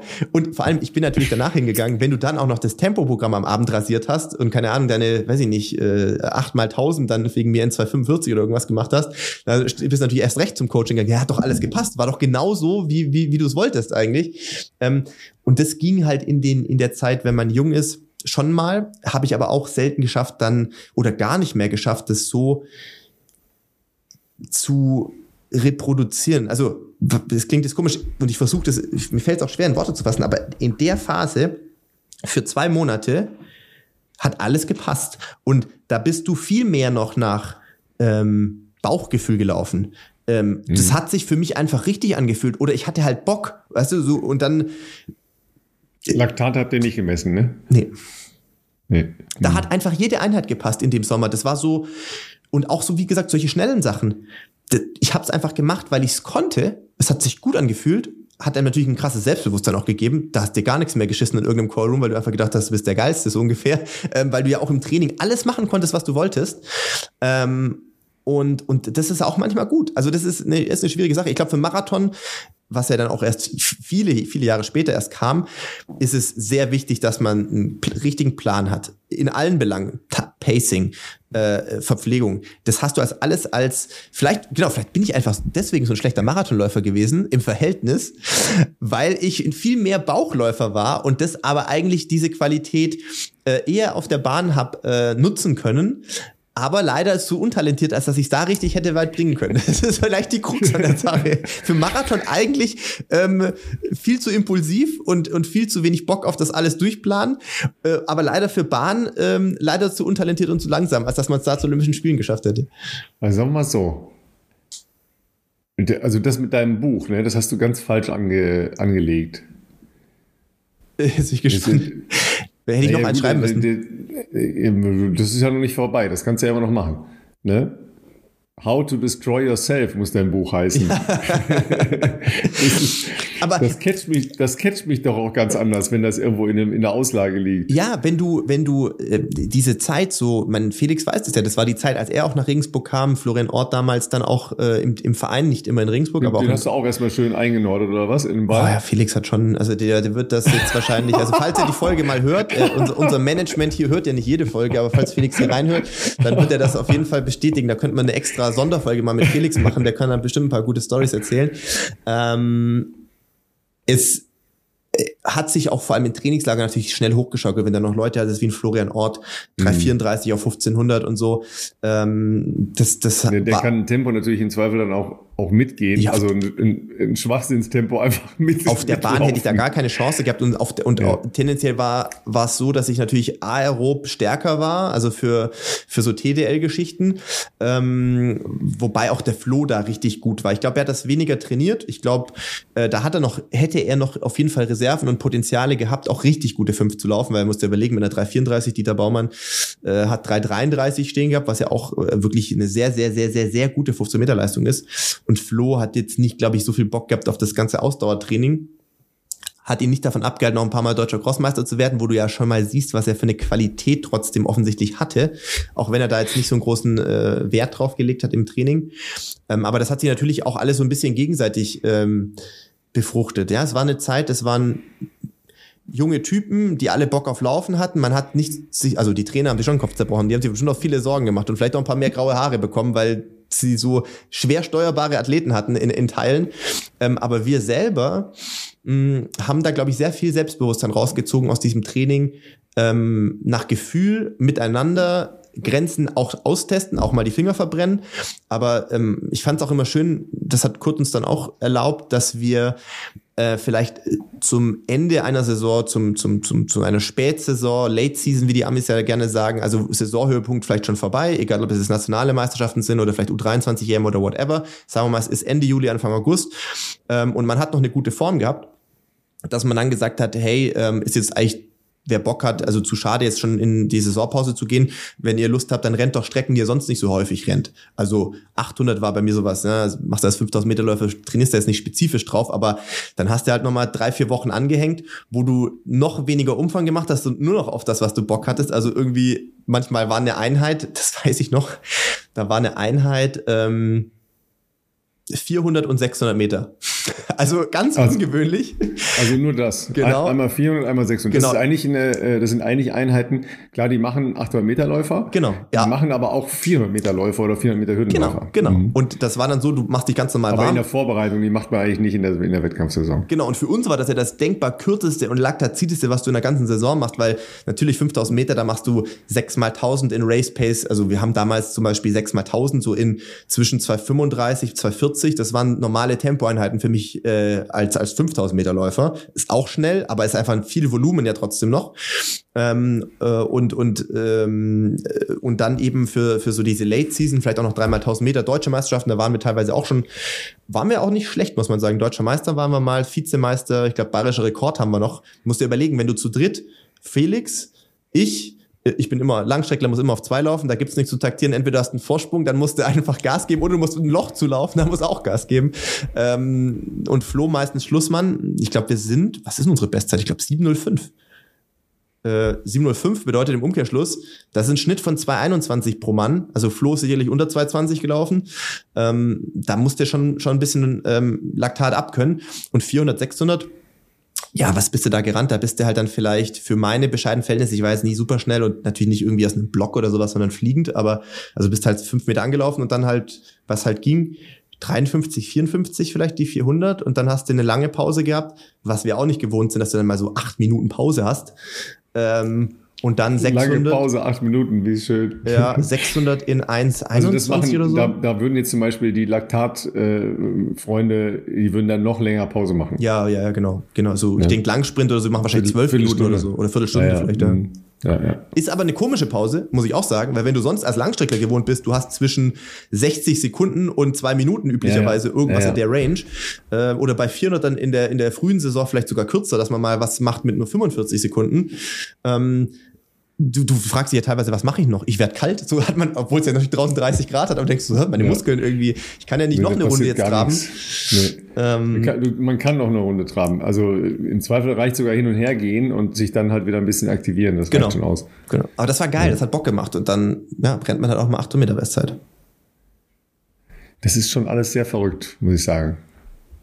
So war das, als wir noch jung waren. Aber ja, cooler, cooler Exkurs, muss ich sagen, für mich selber gerade gewesen. Habe ich lange nicht mehr drüber nachgedacht, äh, weil es natürlich auch schon 15 Jahre her ist ungefähr. Aber ähm, das war eine, war eine geile Zeit damals. Das hat schon, schon Bock gemacht. Das war noch gleichzeitig so, wie man es angefangen hat. Genau, jetzt stell dir mal vor, du hättest alles vernünftig gemacht, also mit dem Wissen von heute, aber das ist ja, ist ja alles hypothetisch, ne? Also heute könntest du das ja eigentlich einfach mal wieder machen.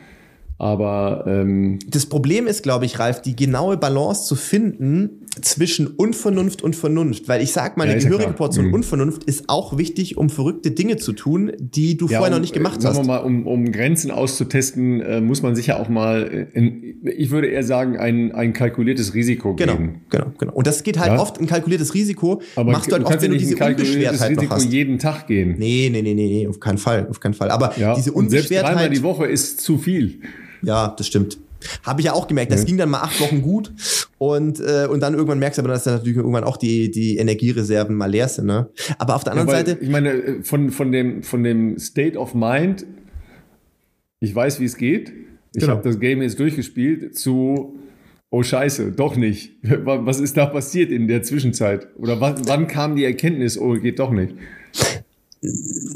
Ja, das ist, äh, ich glaube, dass das so, also das, die Saison hat bis zum Saisonhöhepunkt dann noch gut geklappt, aber du, man hat dann gemerkt, dass das alles trotzdem endlich ist, weil zwischendurch kriegst mhm. du ja fast so einen Höhenflug, ähm, also oder was heißt Höhenflug, aber du hast irgendwann das Gefühl, das ist erstmal total er, erhebend und und ähm, erweitert deinen Geist so krass, dass du auf einmal denkst, boah, ich hab's jetzt raus, endlich hab ich's. Ich mache jetzt Leichtathletik, seit ich ein kleiner Junge bin und natürlich hast du dich jedes Jahr weiterentwickelt und alles cool und so, aber da denkst du auf einmal, du hast diesen heiligen Gral gefunden. Irgendwie hast du jetzt das gefunden, das System oder die Belastung, die dich äh, befähigt, ähm, keine Grenzen mehr zu sehen. Weil in dieser Phase, in diesen sechs, acht Wochen denkst du auf einmal, ich weiß nicht, was jetzt anders ist zu sonst, aber Training fühlt sich leicht an. Es, passt, es klappt alles, was du probierst. Ähm, es, du kannst auf einmal, warum, warum soll ich so langsam rennen, wenn das auch so geht quasi? Und äh, offensichtlich hast du das Gefühl, dass es sogar das Ganze unterstützt, also dass das dazu beiträgt, dass du noch weiter und noch schneller und in noch kürzerer Zeit regenerierst. Aber es ist halt so, ich war wahrscheinlich vielleicht ein bisschen früh in der Saison, aber ich war halt in einer Peak-Shape. Offensichtlich hat mein Trainer damals einen guten Job gemacht in einer guten Wintervorbereitung, auch wenn man das als junger Athlet vielleicht nicht ganz so zusammenfasst. Und auf einmal merkst du, dass halt alles möglich scheint. Nach acht Wochen merkst du natürlich auch, es gibt halt sowas wie Hochform und diese Hochform lässt sich leider Gottes eben nicht unbegrenzt ausdehnen, sondern die hast du seit sechs Wochen, die hast du vielleicht acht Wochen maximal und dann ist irgendwann signalisierte der Körper, jetzt geht die Formkurve wieder runter und irgendwann wird es auch mal wieder Zeit, in eine Grundlagenphase einzutreten. Dafür gibt es ja einen Herbst und einen Frühjahr und Crossläufe und all das. Ähm, aber zu der Zeit in dem Sommer mit Anfang 20 dachte ich echt mal kurz, ey, wenn das so weitergeht, Alter, was geht denn dann nächstes Jahr? Und es geht halt leider nicht immer so, weil jede Wintervorbereitung ist auch ein bisschen anders. Du hast mal äh, vielleicht eine Verletzung, dann hast du nicht immer die gleichen ähm, Ausgangswerte vielleicht in einem März. Und ich glaube, damals bin ich halt für meine Verhältnisse sehr gut durch den Winter gekommen. Hatte, äh, wenn ich mich recht erinnere, auch bei der Abschlussleistungsdiagnostik, wir haben eigentlich immer drei Leistungsdiagnostiken gemacht. Eine zu Beginn ähm, der Vorbereitung, meistens so im ja, zwei, drei Wochen antrainiert und dann irgendwie Anfang Oktober ist-Zustand feststellen. Dann haben wir äh, im Dezember oder Anfang Januar, na meistens Dezember noch vor Weihnachten, bevor wir dann in ein äh, Frühjahrstrainingslager nach Portugal sind, mal geguckt, was hat jetzt die ersten zwei, drei Monate, was haben wir da uns erarbeiten können. Und dann ähm, beginnt meistens die Phase, wo wir dann wirklich gezielter Schwellentraining gemacht haben. Also die ersten drei Monate wirklich Umfang, Kraft, ähm, also Kraft im Kraftraum, aber auch Kraft im Gelände äh, viel Fahrtspiele gemacht, ähm, ohne dass man jetzt zu sehr auf eine Uhr geguckt hat. Dann Frühjahr, äh, also Januar bis März, wirklich gezielt auch mit äh, 10 mal 1000, 1000 als, als, als Einheit, wo du gesagt hast, Tausender äh, in Belastung sind im Schwellentempo, also bei mir meistens im Bereich um drei Minuten und die Pause in Anführungszeichen war dann so 3,20, also es ist ein sehr hochqualitatives ähm, Tempowechsel, Fahrtleck-Ding gewesen, ähm, wo man versucht hat, dann nochmal gezielt die Schwelle zu verbessern, meistens gepaart mit ähm, Crossläufen und äh, als Abschluss dann in der Regel im März die deutschen Crossmeisterschaften, danach wieder Leistungsdiagnostik, im besten Falle war dann die Werte nochmal deutlich besser als im Dezember. Und dann hat man schon ähm, angefangen eigentlich mit dem Ostertrainingslager in, in Cervia und sowas in Italien ähm, eine Bahnsaison vorzubereiten. Also Tempoläufe vermehrt auf der Bahn, ähm, vielleicht noch nicht in Spikes, aber äh, auch tempotechnisch mal weggehen von Schwelle Richtung 10.000 Meter Tempo, vielleicht mal 5.000 Meter Tempo antatschen und spätestens so nach den deutschen 10.000, die ist ja dann, äh, die waren immer so im Mai, Anfang Mitte Mai in der Regel, ähm, war dann schon feuerfrei eigentlich. Also ab Mitte Mai gab's dann, hat man keine Gefangene mehr gemacht. Und dann musste gucken, dass sich irgendwann 240 halt locker anfühlen. Oder so locker, wie es halt geht, äh, für fünf Kilometer. Ich, ich versuche jetzt gerade nochmal zu ergründen, wie dieses High zustande kam. Ich meine, klar, ne, dass das natürlich sich aus einem Wintertraining irgendwie spielt, ist ja das eine. Ähm, aber das war ja offensichtlich trotzdem eine außergewöhnliche Phase in deiner Karriere, ja? ja. Ähm, Gab es, keine Ahnung, frisch verliebt, gerade fertig mit einem Studienabschnitt, keine anderen Belastungen, abends immer Party, also äh, irgendwas muss da, glaube ich, noch drumherum gewesen sein, dass dich in einen allgemeinen äh, Glücksgefühl, Hormonzustand versetzt hat. Oder war es einfach Frühling? Ähm, Frühling hat Erste bei mir, von zu Hause weg, keine Ahnung. Frühling war bei mir auf jeden Fall schon immer ein Faktor. Also ich bin überhaupt kein Wintermensch. Ich hatte schon ähm, früher, als man, also als Bahnläufer fieberst du ja generell auf die Bahnsaison hin. Ich war nie der große Hallenläufer, wir haben das wenig gemacht. Mir hat es auch nicht so viel Spaß gemacht, in der Halle zu laufen. Ich fand draußen im Stadion schon immer geil und deswegen war halt Mai, was ja auch Frühling ist. April ist auch schon Frühling, aber meistens ist im April noch sehr wechselhaft. Mai war schon die Zeit, du hast oft kurze Hose an, das T-Shirt an, du gehst äh, draußen, gehen die Kurze schneller. Hose hat man immer an, das ist ja Quatsch. Ja, oh, ja, manche, ja. da gibt es Hai, aber nicht so stark im Mai wahrscheinlich. ähm, und, und das war schon die Zeit, wo dann die Tempoläufe schneller wurden, wo, ähm, wo man sich auf die ersten Wettkämpfe wieder gefreut hat. Das spielt, glaube ich, schon mit rein. Ich bin mir gerade nicht ganz sicher, ob das Jahr, von dem ich spreche, za- äh, 2009, 10 oder 12 war. Müsste ich nachschauen, meinen Trainings aufschreiben, die ich ja noch Gott sei Dank alle habe. Äh, 2012 würde passen, ja, da habe ich Barbara kennengelernt. Ähm, das könnte sogar sein, dass das die Phase war. Es war auch ein Sommer, der der war insofern komisch, ähm, wobei stimmt, dass die PB über 800 bin ich, glaube ich, bin ich die 210 oder 212 gelaufen. 211 hatte ich Verletzung, da bin ich dreimal operiert worden, also da war ich auf jeden Fall raus. Deswegen glaube ich, dass es nicht 210 war, weil da hatte ich schon die Probleme mit dem Knie im Sommer.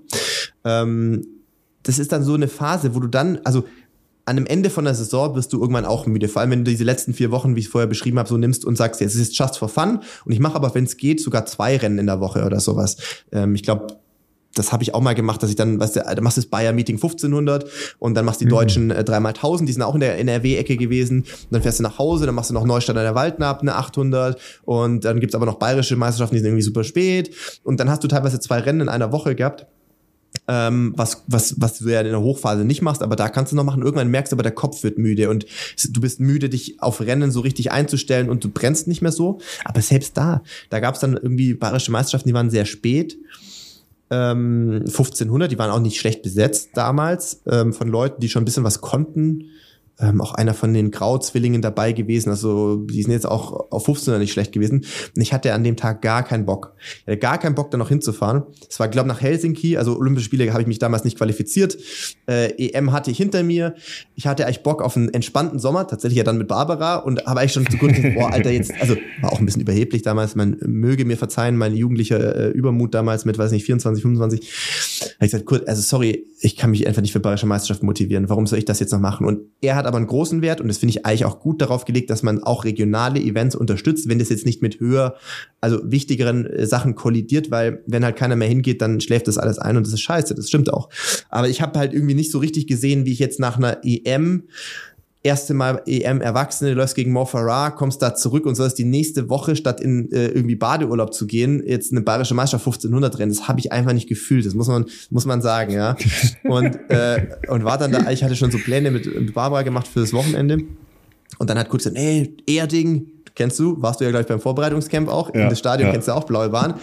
Schönes Erding, Stadion. da sehen ja. wir uns am Ach, Samstag. damals war schon Blaue Bahn? Ja, ja. Ach, genau. so lange schon. Ah, Ja. Das ist cool, das wusste ich nicht. Erding äh, sehen wir uns am Nachmittag. Das kommst wäre. Asche noch gewesen. Ja, fast, fast, ja. Und dann war es halt so, wenn du halt extrem unmotiviert daran gehst und dich kaum aufwärmst und eigentlich überhaupt keinen Bock hast, da zu sein, das ist natürlich das denkbar schlechteste Szenario, um eine geile Leistung zu bringen. Und dann war es auch so, dass diejenigen, die da waren, das waren drei, vier Mann, die waren echt gut drauf. Ähm, ich habe auch Blut geleckt, so, die, die wollten sich da richtig einen einschenken und ich dachte mir halt schon nach der ersten Runde, oh, jetzt auf so eine Quälerei habe ich eigentlich gar keinen Bock. Ich würde wirklich lieber in der Badehose lieber gerade irgendwo liegen. mal, wir reden über 1500 oder über 5? 1500, ja. Also ist auch nicht Ah, meine okay. Mhm. Paradedisziplin, aber natürlich ausgehend von den PBs, die ich damals hatte, Ja, ja, ja. hat man es trotzdem davon ausgehen können, dass ich vielleicht auch gewinne, ja. Ähm, Und ich hatte gar keinen Bock und habe mich nach der ersten Runde auch scheiße gefühlt. Klar, wenn du mit so einer Einstellung da rangehst, kein Wunder. Da kannst, fühlst du dich jetzt auch nicht toll. Weil die sind halt auch direkt, also richtig schnell, ich weiß nicht, 60 oder knapp drunter angegangen, die wollten schon wissen, ne? Dann dachte ich so, boah. Und dann habe ich mich da irgendwie durchgecheckt. Ich war ein paar Mal kurz davor, dass ich bei der Spitzengruppe abreißen lasse. Wir waren da vier Leute dann, glaube ich, oder so. Und dann dachte ich, boah, das ist aber dann auch jetzt peinlich irgendwie. Also es wäre jetzt irgendwie auch peinlich, wenn du jetzt hier keine Medaille gewinnst irgendwie. Und dann, ich habe schon Kurt nicht gesehen, ich habe ihn gehört, aber ich habe ich hab so inner, vor meinem inneren Auge auch den Trainer gesehen, wenn ich da jetzt so rauskomme und halt so mäßig mit Arbeitsverweigerung hier irgendwie Vierter werde bei bayerischen Meisterschaft, nachdem ich die Woche vorher bei der EM war, da habe ich mir auch schon vorstellen können, dass das nicht so ein schönes Gespräch wird. Und dann ist was passiert, das passiert dann manchmal. Das geht aber auch nur, wenn du gut drauf bist. Also eine Restform war ja offensichtlich trotzdem noch da. Ähm, irgendwann hat so ein Trotz entwickelt. Weil nach 800 Metern hast du gedacht, ihr Pisser, also übertrieben, aber so denkt man da vielleicht kurz, wir wollten jetzt hier so, also was soll das jetzt hier so am Stuhlbein zu sägen, so ungefähr? Was soll das denn jetzt? Wir hätten das doch ganz entspannt machen können, wir joggen 1000 Meter und dann machen wir 500 Meter all in und dann gucken wir, wer wie hier sich die Karten noch legt. Aber ihr macht vorne Runde eins an hier jetzt übelst, ähm, äh, weiß ich nicht, hier feuerfrei und keine Ahnung. Und ja gut, dann habe ich halt bei 500 oder bei 400 Verschluss gedacht, okay, wenn ihr, wenn ihr so wollt, dann, dann ziehen wir es jetzt halt durch. Und bin dann, glaube ich, ähm, ja, ähm, nach ja, 300 Verschluss aus der Kurve raus vorbei und habe das Ding dann durchgezogen, habe es auch gewonnen.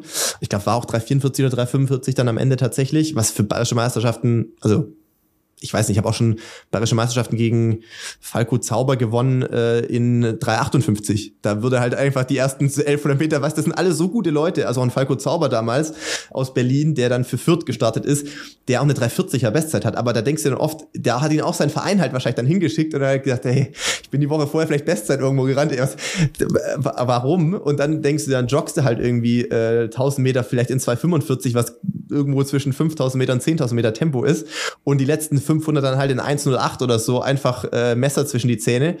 Ähm, und ich glaube, 3,45 ist damals schon lange keine 15 Meter bei Landesmeisterschaften gewonnen worden. Aber da kam dann, dann irgendwie auch mal ein bisschen der Trotz durch, dass man sich dann so denkt, okay, komm, dann, das kann ich jetzt auch nicht bringen. Also, dass ich jetzt hier das komplett äh, Arbeitsweigerung hier durchziehe. Und ja, Kurt hat dann schon gemeint, das war dann aber auch natürlich für mich jetzt fatal. Ich habe natürlich im Vorfeld schon versucht zu sagen, ja, Kurt, die Saison ist vorbei, jetzt nach den Europameisterschaften und dann hat man noch einen Länderkampf und was weiß ich was. Ähm, ich glaube, wir brauchen mal Pause. Und er hat danach dann nur so dargestanden, ja, geht doch.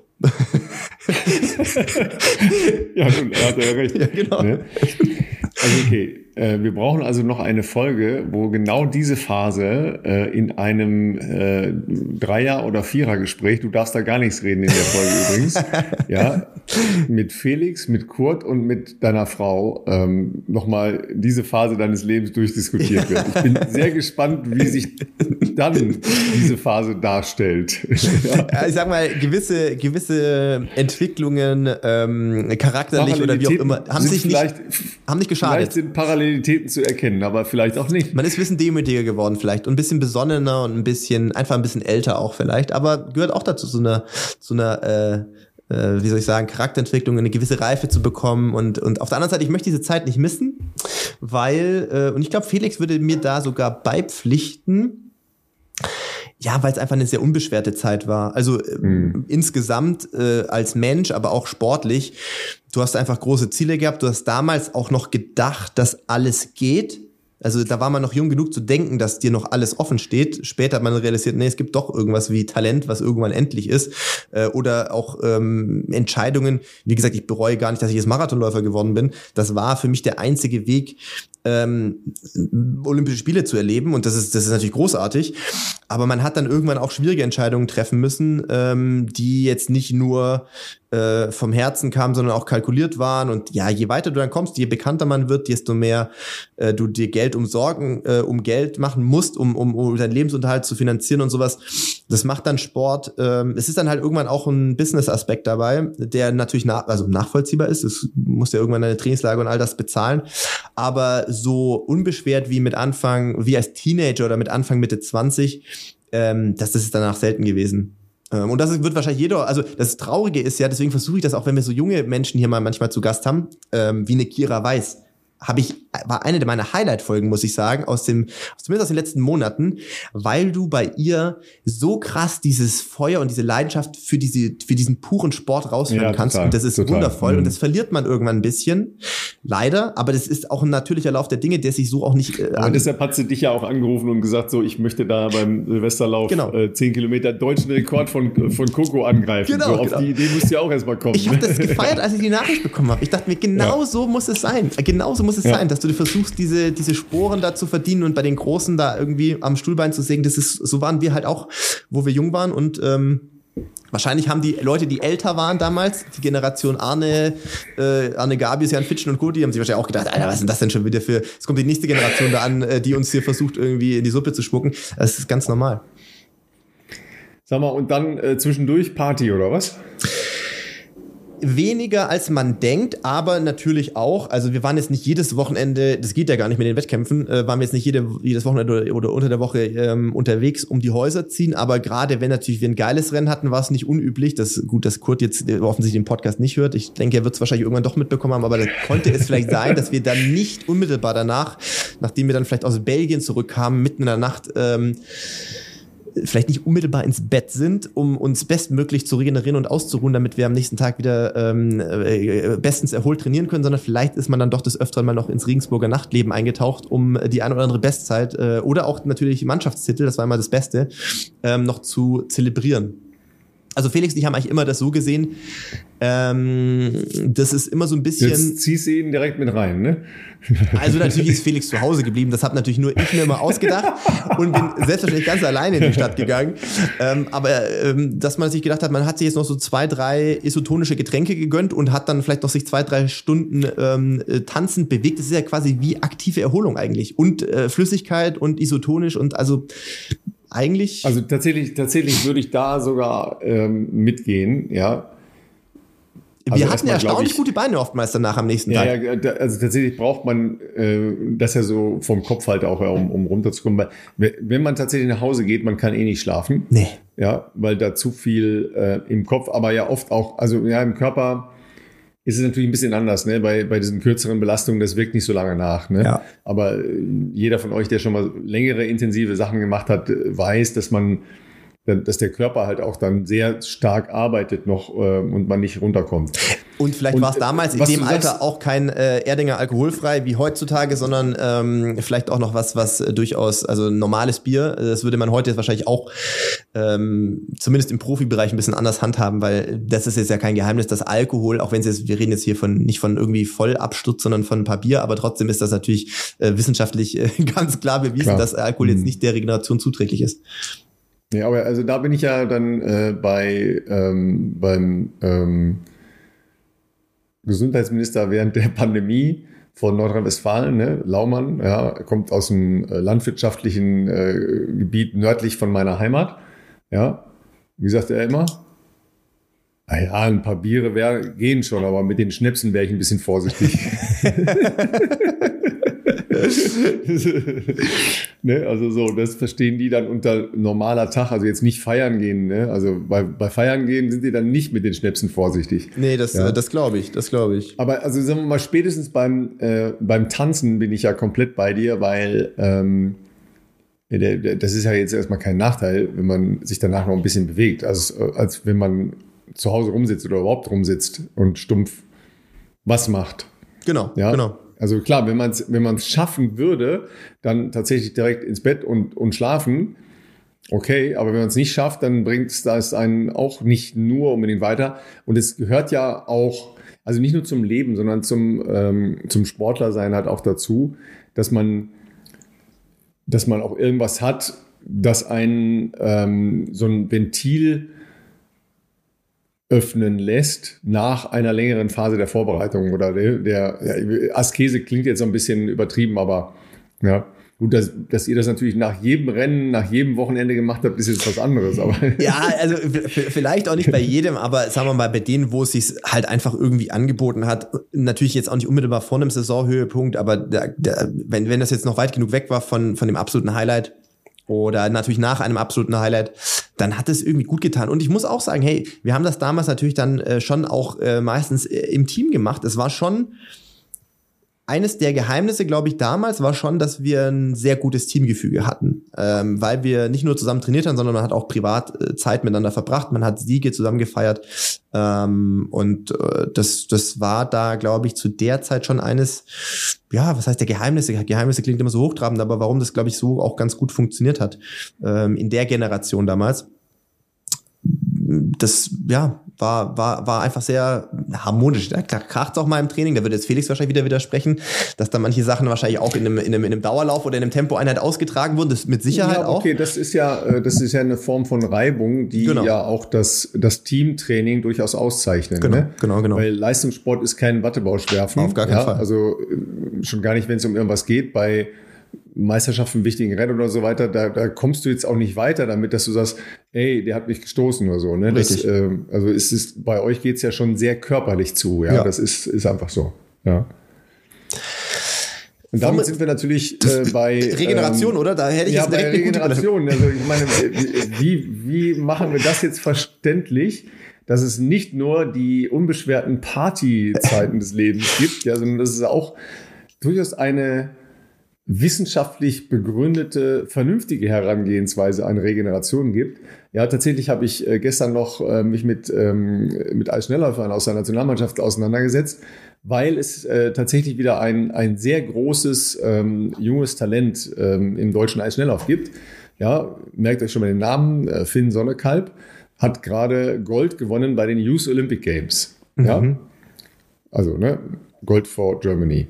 Gold vor Finn Sonnekalb. Ja, und ähm, wir haben dann gestern Abend noch ein bisschen später hin und her geschrieben und äh, dann auch, ah, jetzt, jetzt mal Regeneration einleiten, jetzt mal schlafen. Ne? Und dann merkt man halt, dass äh, das eine andere Herangehensweise ist, in, in vielleicht auch der jetzigen Generation, vielleicht auch ähm, bei Athleten, die den Anspruch haben, bei den nächsten Olympischen Spielen äh, dabei zu sein. Und da beginnen jetzt schon fast die Qualifikationsprozesse, ja, im, im Herbst 2024 nämlich. Also von daher ähm, weisen wir euch gerne nochmal darauf hin, dass man durchaus eine Nacht durchfeiern kann, aber regelmäßig guter Schlaf ist durch nichts zu ersetzen, ja, und wohl dem, der sehr gut schlafen kann, denn dafür muss man sich ja auch die Bedingungen schaffen.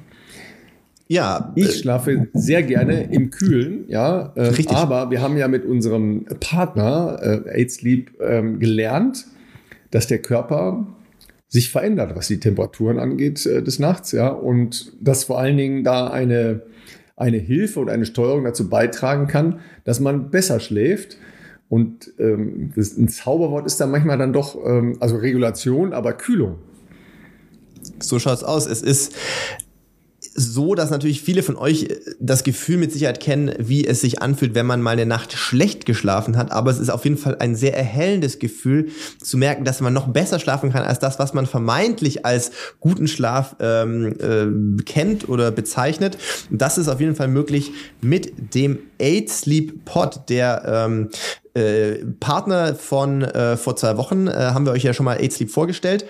Und ähm, ich habe das jetzt seit ja, zwei, drei Wochen im Einsatz und mir geht's ähnlich wie dir, Ralf. Es ist so, dass ähm, ich jemand bin, der gerne bei kalten Temperaturen schläft. Klar, man kann natürlich irgendwie vorher nochmal lüften, dass frische Luft drin ist, das macht sowieso Sinn. Aber es ist natürlich trotzdem so, dass man vielleicht auch, je nachdem, wenn man eine dickere Winterdecke hat oder was auch immer, nicht so gut schläft. Ähm, aber es gibt dafür eine ganz intelligente Lösung und die ist eben von Aid Sleep, dieser Pod, der das entsprechend individuell anpasst. Und zwar das auch noch für unterschiedliche Betthälften. Also natürlich vielleicht die Partnerin, der Partner mag es vielleicht eher warm, der, jemand anders mag es eher kühl. Es wird unterschiedlich und individuell geregelt und sorgt natürlich dafür, dass man äh, besser schläft, dass man tiefer schläft. Und da gibt es auch klinische Pod-Statistiken dazu. Ähm, es gibt ähm, die äh, Auswertung, die besagt, dass man 44 Prozent schneller einschläft, die Herzfrequenzvariabilität 19 Prozent verbessert ist und man so insgesamt 34 Prozent mehr Tiefschlafphase hat. Das macht sich natürlich ganz klar bemerkbar äh, dadurch, dass man einfach am nächsten Morgen wesentlich erholter und äh, energetischer aus dem Bett aufstehen kann. Das Ganze funktioniert natürlich äh, ohne, dass ihr irgendeine Art von äh, Wearable tragen müsst. Also ihr habt jetzt kein Armband oder sowas, sondern das funktioniert alles mit dem Gerät äh, selbst. Ähm, das auch intelligent ist und dazulernt. Und ich würde mal sagen, ähm, ich habe lange nicht mehr so gut geschlafen wie jetzt die letzten Wochen und ähm, bin bisher ähm, absolut begeistert. Ähm, für diejenigen, die sich das mal anschauen möchten, haben wir natürlich einen Link bei uns in den Show Notes oder ihr gebt das gerne ein, wie ihr das auch immer präferiert. Und zwar geht ihr einfach auf aidsleep.com-bestzeit. Da findet ihr noch viel, viel mehr Informationen als das, was wir euch hier präsentieren können ähm, zum Thema ähm, Schlaf und Regeneration und natürlich auch Schlafverbesserung. Ähm, wer sich dafür interessiert, hat natürlich auch die Möglichkeit, mit uns da ein bisschen was zu sparen. Und mit ein bisschen was meine ich satte 200 Euro und noch einen kostenlosen Versand auf das Podcover von 8Sleep. Das Ganze gibt's dort mit dem Code Bestzeit200. Also Bestzeit200 auf 8Sleep, geschrieben wie die Zahl 8, 8, ja, 8sleep zusammen.com, Schrägstrich Bestzeit. So sieht's doch aus. Sag mal, und jetzt hast du die ganze Zeit doch ähm, hart darüber nachgedacht, wie denn wohl die richtige Lösung für die 10.000 Meter bei Olympischen Spielen aussehen kann, oder? Ich habe hart darüber nachgedacht und bin äh, extrem verunsichert. Ich äh, habe vorher mal die Zahl drei kurz genannt, dann habe ich mir gedacht, gut, dass äh, wir noch nicht drüber gesprochen haben, wahrscheinlich ist drei zu wenig, ähm, weil du gehst natürlich von der kompletten äh, Spanne der modernen Olympischen Spiele aus, oder? Wir reden jetzt nicht nur von den letzten 40 äh, Jahren oder sowas, sondern äh, wir reden von ich, ich, 1900. Ich rede von allen. Ich rede von allen, ja. Von allen werden es wahrscheinlich schon mehr sein als drei. Ich sag einfach mal fünf Männer. fünf deutsche Medaillen über 10.000 Meter bei Olympischen Spielen. Ja. Echt? Ja, oder bleibe ich doch bei drei? Also wenn dann, ich, ich setze sehr stark auf die Bereiche 1900 irgendwie bis 1960 irgendwie so, mhm. weil danach fallen mir nicht mehr so viele ein. Wie viel, wie viel fallen dir denn überhaupt jetzt mal namentlich ein? Ja, keiner. ja, Dieter ist schon mal raus, das wäre natürlich so ein obvious guess. Ähm, Wessinghage kürzer gelaufen. Wen gibt's noch? Szene Ortmann, äh, Flaschen, Uhlemann, weiß nicht, da wüsste ich jetzt von keinem, dass er eine Olympiamedaille gewonnen hat, der 10.000. Ähm, ich gehe gerade so in, in, imaginär die, die ewige deutsche Bestliste so ein bisschen durch. Ja, ja. Also äh, Hans-Jörg Kunze hast du natürlich vergessen und so, ne? Aber ähm, Asche auf dein Haupt. Also pass auf eine einzige deutsche Medaille ah. bei den Männern über 10.000 Meter. War ich noch zu in gut der geschätzt. Geschichte seit 1912. Ne? Und das war 1960 in Rom, Hans Grodotzky. Mhm. Muss ich ganz ehrlich sagen, der Name sagte mir auch nichts, bevor ich es nachgeschlagen habe. Der hat sogar über 5 und über 10.000 jeweils Silber gewonnen. Wow. Ähm, Olympiasieger in dem Jahr war Piotr Bolotnikow. Der Name sagte mir tatsächlich was. Ja, ähm, aber Hans Grodotzky sagte mir nichts, Asche auf mein Haupt. Denn man, ne, ist es wie immer im Leben, man lernt ja nie aus. Ja, so, und jetzt kommen wir dann ähm, zu den richtigen Laufnationen. Ja? Also jetzt äh, mal so kurz, kurzer Abriss. Ja? Ähm, die ersten Jahre wurden stark bestimmt von den, also die ersten Austragungen der Olympischen Spiele wurden stark bestimmt von den Finnen. Ja, Paavo Nurmi und so weiter. Ja, irgendwann auch Lasse Viren, oder? Aber der war viel später. Ne? Ja, das war viel später. Das war viel später. Ne? Äh, am Anfang Kohlemeinen, Nurmi, Ritola, wieder Nurmi, Salminen. Ja, das waren äh, alles Olympiasieger über 10.000 Meter zwischen 1912 und 1936. Ne? Also dann kam die Ära von äh, Emil Satopek. Mhm. Ja, dann Wladimir Kutz, auch ein, ein legendärer äh, Läufer aus der ähm, Sowjetunion damals. Ähm, und dann ging es tatsächlich erst 68 mit dem ersten kenianischen ähm, Olympiasieger los, Naftali Temu, der ähm, auch in der Erzählung, ähm, die ich euch gleich übermitteln werde, ähm, dabei war, aber keine Rolle spielte. Dann kam Lasse Viren, zweimal, München und Montreal, ja, jeweils gewonnen. Vor, vor so legendären Namen wie Emil Püttemanns und Carlos Lopez. Also das, waren, das waren natürlich auch schon echt Verrückte. Dann äh, in Moskau hat Mirus Jifta gewonnen. Los Angeles, da kommen wir jetzt ja schon mal ne, fast so, also für mich gefühlt in die Jetztzeit. Alberto Cova, weiß nicht, ob ihr euch an den noch erinnert, mhm. ein, äh, ein Italiener mit äh, einem unfassbaren Sport. Dann äh, marokkanische äh, Erfolge, Brahim Butayeb, Khaled Skar. Ja, und dann kommen wir jetzt so langsam in, in den Bereich, wo du eigentlich jeden Einzelnen auswendig können müsstest. Ja, also Atlanta war natürlich heile, ja, zwei, äh, vier Jahre später in Sydney hat er wieder gewonnen. Dann zweimal Kenelisa Bekele 2004 und 2008. Und dann kommt äh, ein gewisser 2012, 2016. Ja, nun,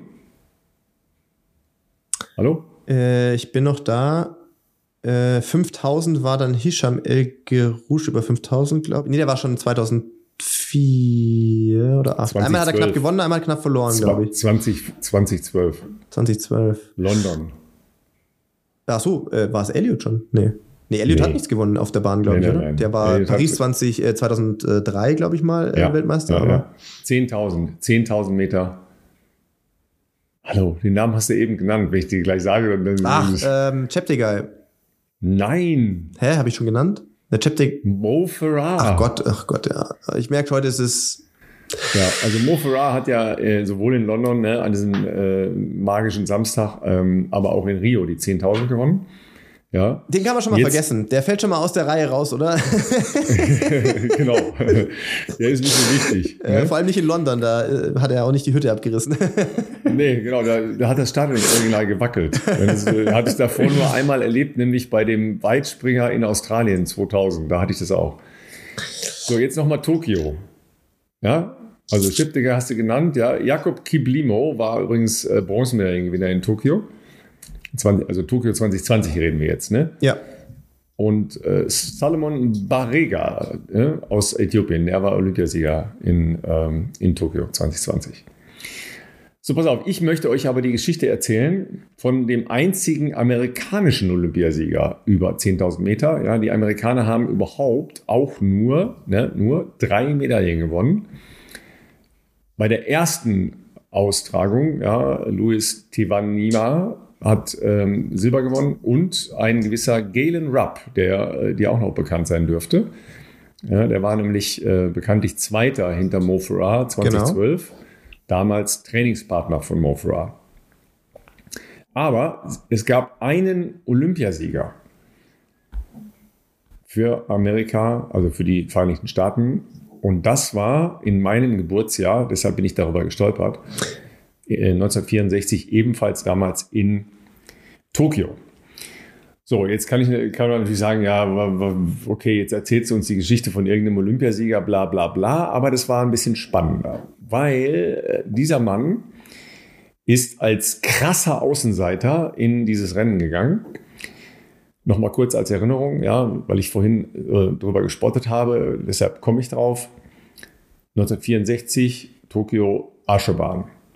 Ja, Regen, ja, Aschebahn weich. Mhm. Spielt gleich noch eine Rolle.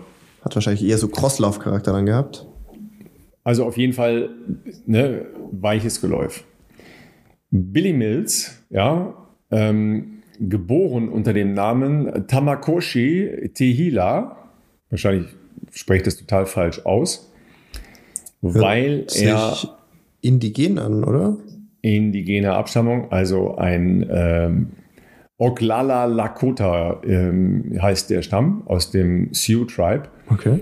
Ähm, also ein äh, indigener Amerikaner, der auch nicht als einer der äh, besten amerikanischen Läufer galt, aber sich bei den, ähm, bei den Trials durchgesetzt hatte, auch nicht als, als Sieger.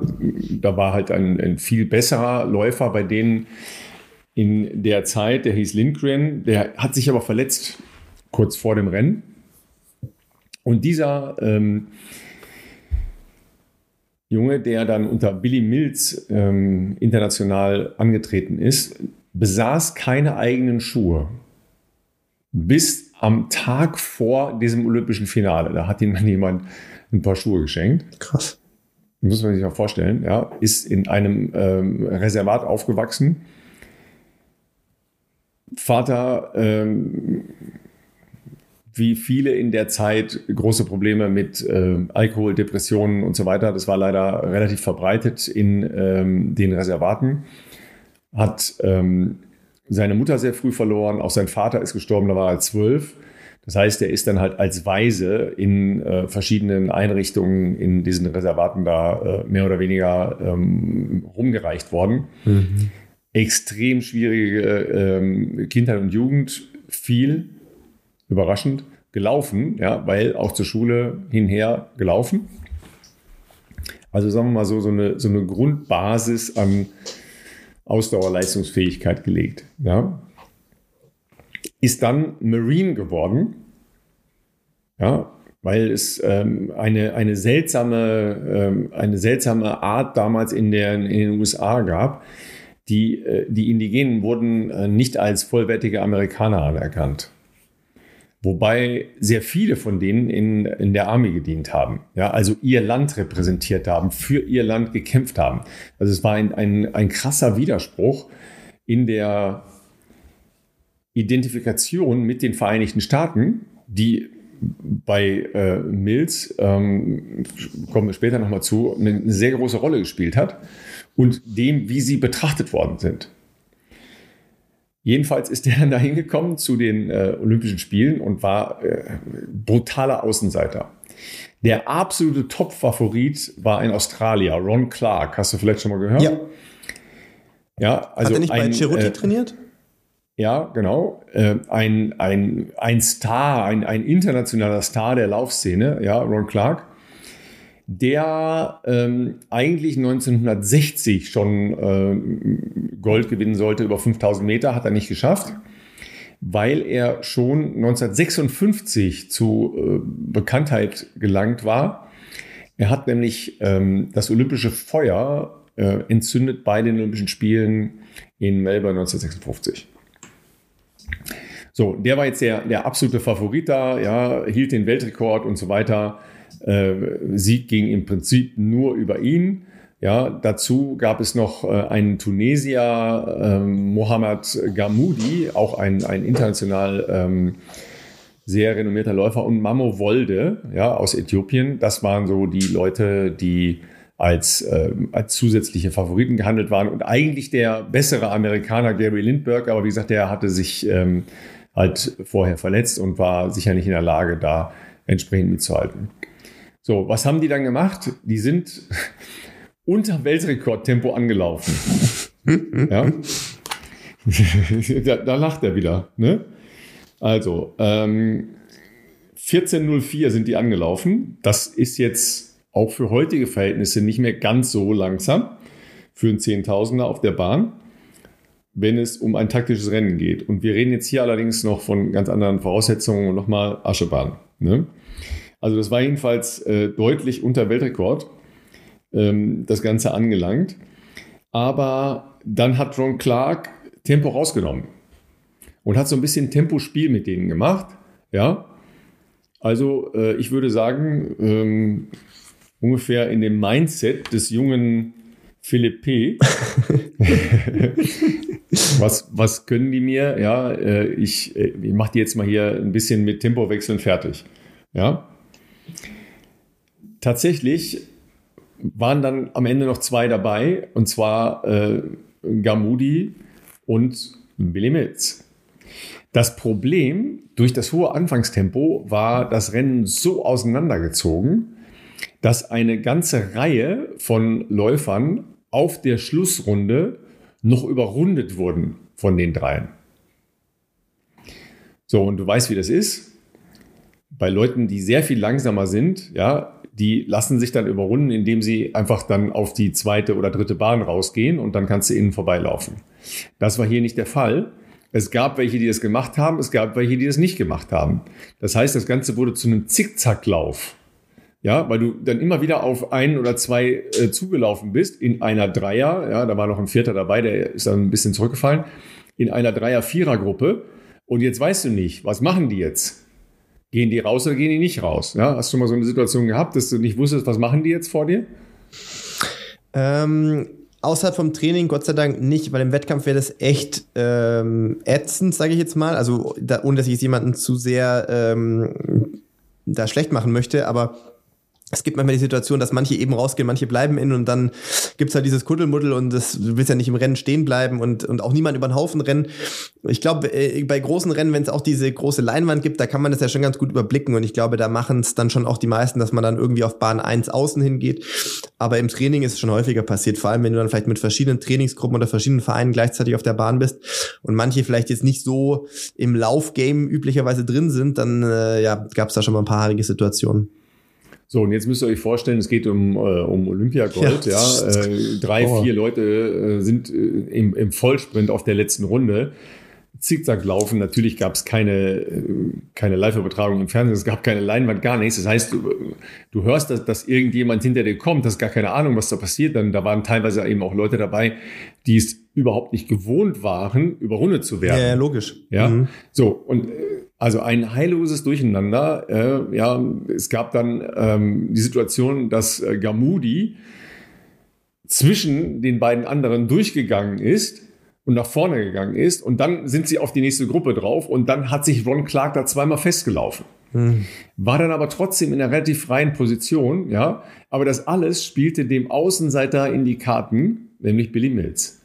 Was hat der gemacht auf den letzten 120 Metern? Um da raus zu sein aus diesem Überrundung, ist er ganz rausgelaufen auf Bahn 3. Und da war es bei weitem nicht so matschig wie auf den beiden Innenbahnen. Ja. Und da konnte der dann halt vorbeiziehen und hatte als, als kompletter Außenseiter, und das, das passiert nicht normalerweise, du weißt du selber, als Außenseiter gewinnst du keine 10.000. Normal ja? nicht, nee. Nee. Als kompletter Außenseiter, ja, der davor noch nie irgendetwas Größeres gewonnen hatte, hat er die 10.000 Meter gewonnen. Krass. Ja. Und der, der eigentliche äh, amerikanische Kommentator, der hieß damals Bud Palmer, der hat es gar nicht mitgekriegt. Ja, weil er so mit Vorlesen von irgendwas beschäftigt war, dass er das gar nicht geschnallt hat. Ja, zum Glück hatte der einen Experten an seiner Seite, Dick Bank, ja, äh, der dann halt immer gebrüllt hat, look at Mills, look at Mills. Ja, das äh, kann ich alles erzählen, weil erstens gibt es dazu Aufzeichnungen, zweitens ist das Ganze dann in einem Film festgehalten worden, der ähm, erst sehr viel später, nämlich in den 80er Jahren äh, fertiggestellt wurde. Ähm, aber äh, es ist total spannend. Ja. 1983 ist der Film rausgekommen, der heißt Running Brave. So, was ist an diesem äh, Jungen danach natürlich ähm, so bemerkenswert? Der hat dann äh, kurz äh, versucht, sich in ähm, dem einen oder anderen äh, Rennen noch schadlos zu halten, hat aber nie wieder so einen äh, großen ähm, Lauf gewinnen können. Ist übrigens äh, bei den Olympischen Spielen auch noch im Marathon gelaufen. Das war ja durchaus, äh, ne? also das haben später auch noch andere versucht zu erstreiten, ist dann aber nicht geschafft. Ich wollte gerade sagen, ähm, also mir kommen da auch Leute in den Sinn, die dann damals nicht mehr weiterkamen. Also der ist jedenfalls noch gelaufen, der ist Zwölfter geworden, ist 222 gelaufen. Ähm, aber ähm, da gab es ja schon äh, die, die äh, Legende Abebe Bikila, ja, ja. Ähm, der äh, in Barfuß den Marathon in, in Tokio dann auch gewonnen hat. Äh, zehn Minuten schneller, 212 ist der damals schon gelaufen. Mhm. Ähm, aber das war total normal, dass die 10.000 Meter Läufer dann auch noch Marathon gelaufen sind. Ne? Ja, und ähm, Billy Mills ist dann vor allen Dingen als, als Sprecher und als Fürsprecher für äh, vernachlässigte Jugendliche in diesen äh, indigenen Reservaten ähm, tätig gewesen und wahrscheinlich immer noch tätig, der lebt nämlich noch mhm. ähm, und ist äh, 2012 mit der Presidential Citizens Medal ausgezeichnet worden von Barack Obama. Cool. Ähm, und war der erste Läufer, ähm, der mit dieser Medaille ausgezeichnet wurde. Das ist äh, praktisch die, die höchste ähm, zivile Auszeichnung für ähm, Anstrengungen im, äh, wie soll man sagen, äh, karitativen, im, ähm, im Bereich der, ähm, äh, mir fehlt das Wort jetzt gerade.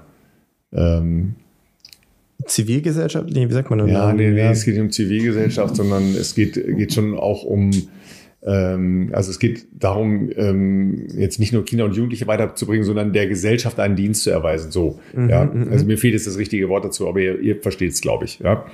Ähm, also insofern ist der schon äh, ganz außergewöhnlich. Ähm, tatsächlich gibt es äh, eine, eine Statue von diesem Zieleinlauf äh, von Billy Mills, der beide Arme hochgerissen hat dann im, im Ziel. Ja, erster indigener ähm, Olympiasieger über eine Laufdistanz und einziger amerikanischer Olympiasieger über 10.000 Meter 1964 in Tokio. Coole Geschichte. Auf jeden ja. Fall. Ähm, die ich auch noch nicht kannte. Also ich kenne viele Geschichten nicht, die Ralf hier ausgräbt. Das finde ich aber schön. Ähm, Billy Mills ist natürlich, äh, der dürfte wahrscheinlich noch leben. Ja, der lebt noch. Der lebt noch. Mhm. Wie, wie, wie, wie alt war er? 1964? Äh, ja, der ist 1938 geboren. Also oh, okay. der lebt schon noch. Ja. Ja. Aber das sind, äh, das sind halt auch so Karrieren, äh, die dann in den USA ja weitergehen oder in den jeweiligen Ländern weitergehen, aber die ja dann nicht mehr international ähm, groß äh, strahlen oder die dann international nicht groß bekannt sind. Ja, aber ähm, also der hat halt nie vergessen, wo er hergekommen ist, ja, und, und äh, weiß halt auch, wo ähm, wo die Probleme sind in, in diesen Reservaten. Ja, also meine, die, die Geschichte der Reservate ist ja nicht zu Ende erzählt, sondern das sind ja heute noch große Probleme. Ja. Ähm, und, und sein Name übrigens, Tamakoshi Tehila, äh, bedeutet ähm, Love his country, respect the earth. Also ne, Liebe für äh, sein Land und Respekt für die Erde. Ähm, das zeigt halt, dass die halt aus einer ganz anderen ähm, kulturellen und historischen Denke gekommen sind. Und äh, umso krasser ist ja diese ähm, rassistische Ablehnung, die den Indigenen gegenüber gebracht wird. Und ich erinnere mich tatsächlich an die Pressekonferenz der amerikanischen Hammerwerferin, auch mit äh, indigenen Wurzeln in Budapest im vergangenen Sommer, die unter Tränen in dieser Pressekonferenz stand und das herausgestellt hat, wie wichtig das ist, weil sie war nämlich die erste amerikanische Werferin mit indigenem Hintergrund, ähm, die die ähm, Medaille gewinnen wollte. Es war eine Pressekonferenz vor dem Wettbewerb, die das unter Tränen geschildert hat. Ja, also das ähm, ist immer noch nicht in irgendeiner Form eine Selbstverständlichkeit, dass die Wege da genauso offen stehen wie, äh, wie anderen sondern das ist immer noch etwas Besonderes und etwas Außergewöhnliches. Und wir reden über fast 60 Jahre nach Billy Mills. Also das ist schon auch, auch crazy. Ne? Ja, ja. So langsam bewegen wir uns immer noch in unserer Welt. Ne? Billy Mills, ja, könnt ihr nachlesen in einem sehr schönen Buch, heißt äh, Running Throughout Time. Da sind ähm, sehr schöne Geschichten über Läuferinnen und Läufer drin. Ne? kann man immer mal wieder so ein bisschen drin stöbern gehen. Ja.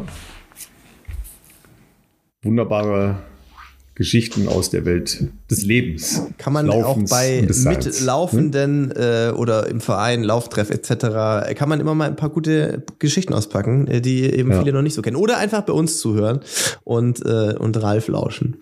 Ja. Aber vielleicht hat ja jemand äh, den Traum, erster deutscher Olympiasieger bei 10.000 Meter zu werden. Ne? Den Traum haben bestimmt einige, glaube ich. Ja. Äh, es wäre schön, wenn das, äh, wenn das natürlich jetzt äh, nochmal klappen würde. Ähm, aber Mohamed Abdullahi, sage ich dir nur. Ja, ja? Der, Paris, ja, genau. Das, könnt, ihr äh, ja mal, könnt ihr ja mal die Folge mit äh, Mohamed euch nochmal anhören. Also, der war ja schon bei Olympischen Spielen, nämlich in Tokio 2020 der will da wieder hin. Und der will da sicher nicht nur hin, um, um dabei sein ist alles. Das glaube ich auch nicht. Das glaube ich auch nicht. ähm, der, der hatte damals schon äh, verblüffende Trainingseinheiten ähm, auf jeden Fall absolviert, von denen wir da erfahren haben, wo ich auch dachte, ähm, über wie viel Kilometer? 27, äh, weiß ich nicht, aber, was als 40, ähm, aber es waren auf dem Laufband 10 Kilometer. Aber von der Herangehensweise nicht unähnlich gewissen anderen Athleten, die sich schon im Ruhestand da gerade geschildert hast. Ne? Ich reiße jetzt mal jeden Tag die Welt ein. ja, ja. Absolut. Ja. So, das heißt, Running Streak ist schon wieder unterbrochen. Diese Woche wird es schwierig, ne? Mit hinher, Hamburg und so weiter. Also Laufsachen werden natürlich bei mir auf jeden Fall eingepackt, aber äh, ja. äh, morgen wird's, glaube ich, schwierig. Es sei denn, nach der Aufzeichnung bei uns können wir gucken, ob wir noch eine Runde schaffen. Ich weiß nicht, wie lange das ich dachte, geht. Ich dachte, du läufst morgens um sieben noch eine Runde. Nee, das schaffe ich morgen nicht. Ich bringe unsere Kleine noch in die Kita und fahre von dort mhm. dann direkt ähm, zum Flughafen vermutlich. Äh, denn wir haben ja morgen ein bisschen die äh, Sonderherausforderung, dass ja äh, die Deutsche Bahn, selbst wenn man sie nutzen wollen würde, mhm. äh, nicht fährt. Äh, und Hamburg Hamburg ist ja auch nicht ums Eck, weder für dich noch für mich. Das heißt, äh, damit wir morgen hoffentlich in einem TV-Studio diese Sendung aufzeichnen können, äh, mussten wir da alternative, alternative Fortbewegungsmittel äh, nutzen. Ähm, und ähm, ja, ähm, dementsprechend, genau, morgen erst äh, Kita packen muss ich auf jeden Fall heute Abend schon, damit das morgen alles halbwegs smooth läuft. Hoffentlich ein bisschen äh, reibungsloser als heute. Und äh, genau, dann bringe ich unsere Kleine in die Kita und fahre dann zum Flughafen. Dann sehen wir uns in Hamburg und ich nehme auf jeden Fall Laufsachen mit, weil ich werde danach noch ein paar Tage im Anschluss mit Kai nach Berlin reisen, darf ihm da ein bisschen über die Schulter gucken und denke, da wird immer für ein Ründchen laufen äh, doch noch Zeit sein, schätze ich mal. Deswegen also Laufsachen auf jeden Fall einpacken. Und wer weiß, ich weiß nicht, was wir, äh, wir, wir gehen ja morgen mit Kai noch Abendessen, aber ähm, zwischen der Aufzeichnung unserer Sendung und wann wir essen gehen, ist ja womöglich noch ein bisschen. Ich habe ich hab keine Ahnung, wie, wie die wie die zeitlichen Distanzen da sind. Dann in dem ja. Falle besser mal Laufsachen einpacken und du brauchst ja eh nicht viel, Ralf. Kurze Hose, T-Shirt äh, reicht ja bei dir. Das ist ja Absolut. easy. easy also in, in, in Köln ist ja schon wieder eher, äh, wir hatten ja richtig schön Schnee. Ich bin ja Sonntag noch quasi komplett auf Schnee bis nach Leverkusen gelaufen, bis zu dem Leichtathletik-Wettkampf von meiner Tochter. Jetzt ist gar kein Schnee mehr da. Es ist äh, sonnig, blauer Himmel äh, und 10 Grad. Also es ist, also die, die Wechsel sind jetzt auch relativ krass gewesen. Ähm, nächsten Sonntag ist wieder Wettkampf in, in Leverkusen. Ähm, werde ich wahrscheinlich wieder hinjoggen, aber das ist dann wahrscheinlich durch die Matsche nicht mehr ganz so schön, weil ich bin ja so, ne, durch knirschenden Schnee ist ja da so mit einer der schönsten Laufgeräusche, die man haben kann. Mhm. Ich habe mich auch total verlaufen rund um so ein Naturschutzgebiet, äh, so ein Wasserschutzgebiet, ja. Äh, da hat sich auch meine Uhr komplett verlaufen und ich hat da einfach mal eine Gerade durchgezogen durch das ganze Gebiet. Sehr schön. Ja. Da bin ich an, angeblich neun und elf Minuten pro Kilometer gelaufen. Also ich laufe langsam, aber so langsam nun doch wieder nicht. aber vielleicht finde ich auch noch einen besseren Weg. Ne? Aber ich bin mal gespannt, ob äh, hier nochmal Winter wird. Das sieht jetzt im Moment sehr nach Frühling aus hier. Ne? Fühlt sich dann natürlich auch gleich so an. Ne? Weißt du, so Sonne, 10 Grad, nachdem es ja letzte Woche nachts hier minus 7, 8 war, ist dann schon auch, auch crazy. Natürlich ziehe ich da nicht mehr an als als T-Shirt und kurze Hose. Es ist auch wohl klar. Ne? In dem Sinne, nutzt eure Zeit, nutzt das Wochenende, ne? geht raus, kurz, kurz und wir hören uns nächste Woche. So machen wir das. Macht's gut, viel Spaß und ähm, geht rauslaufen.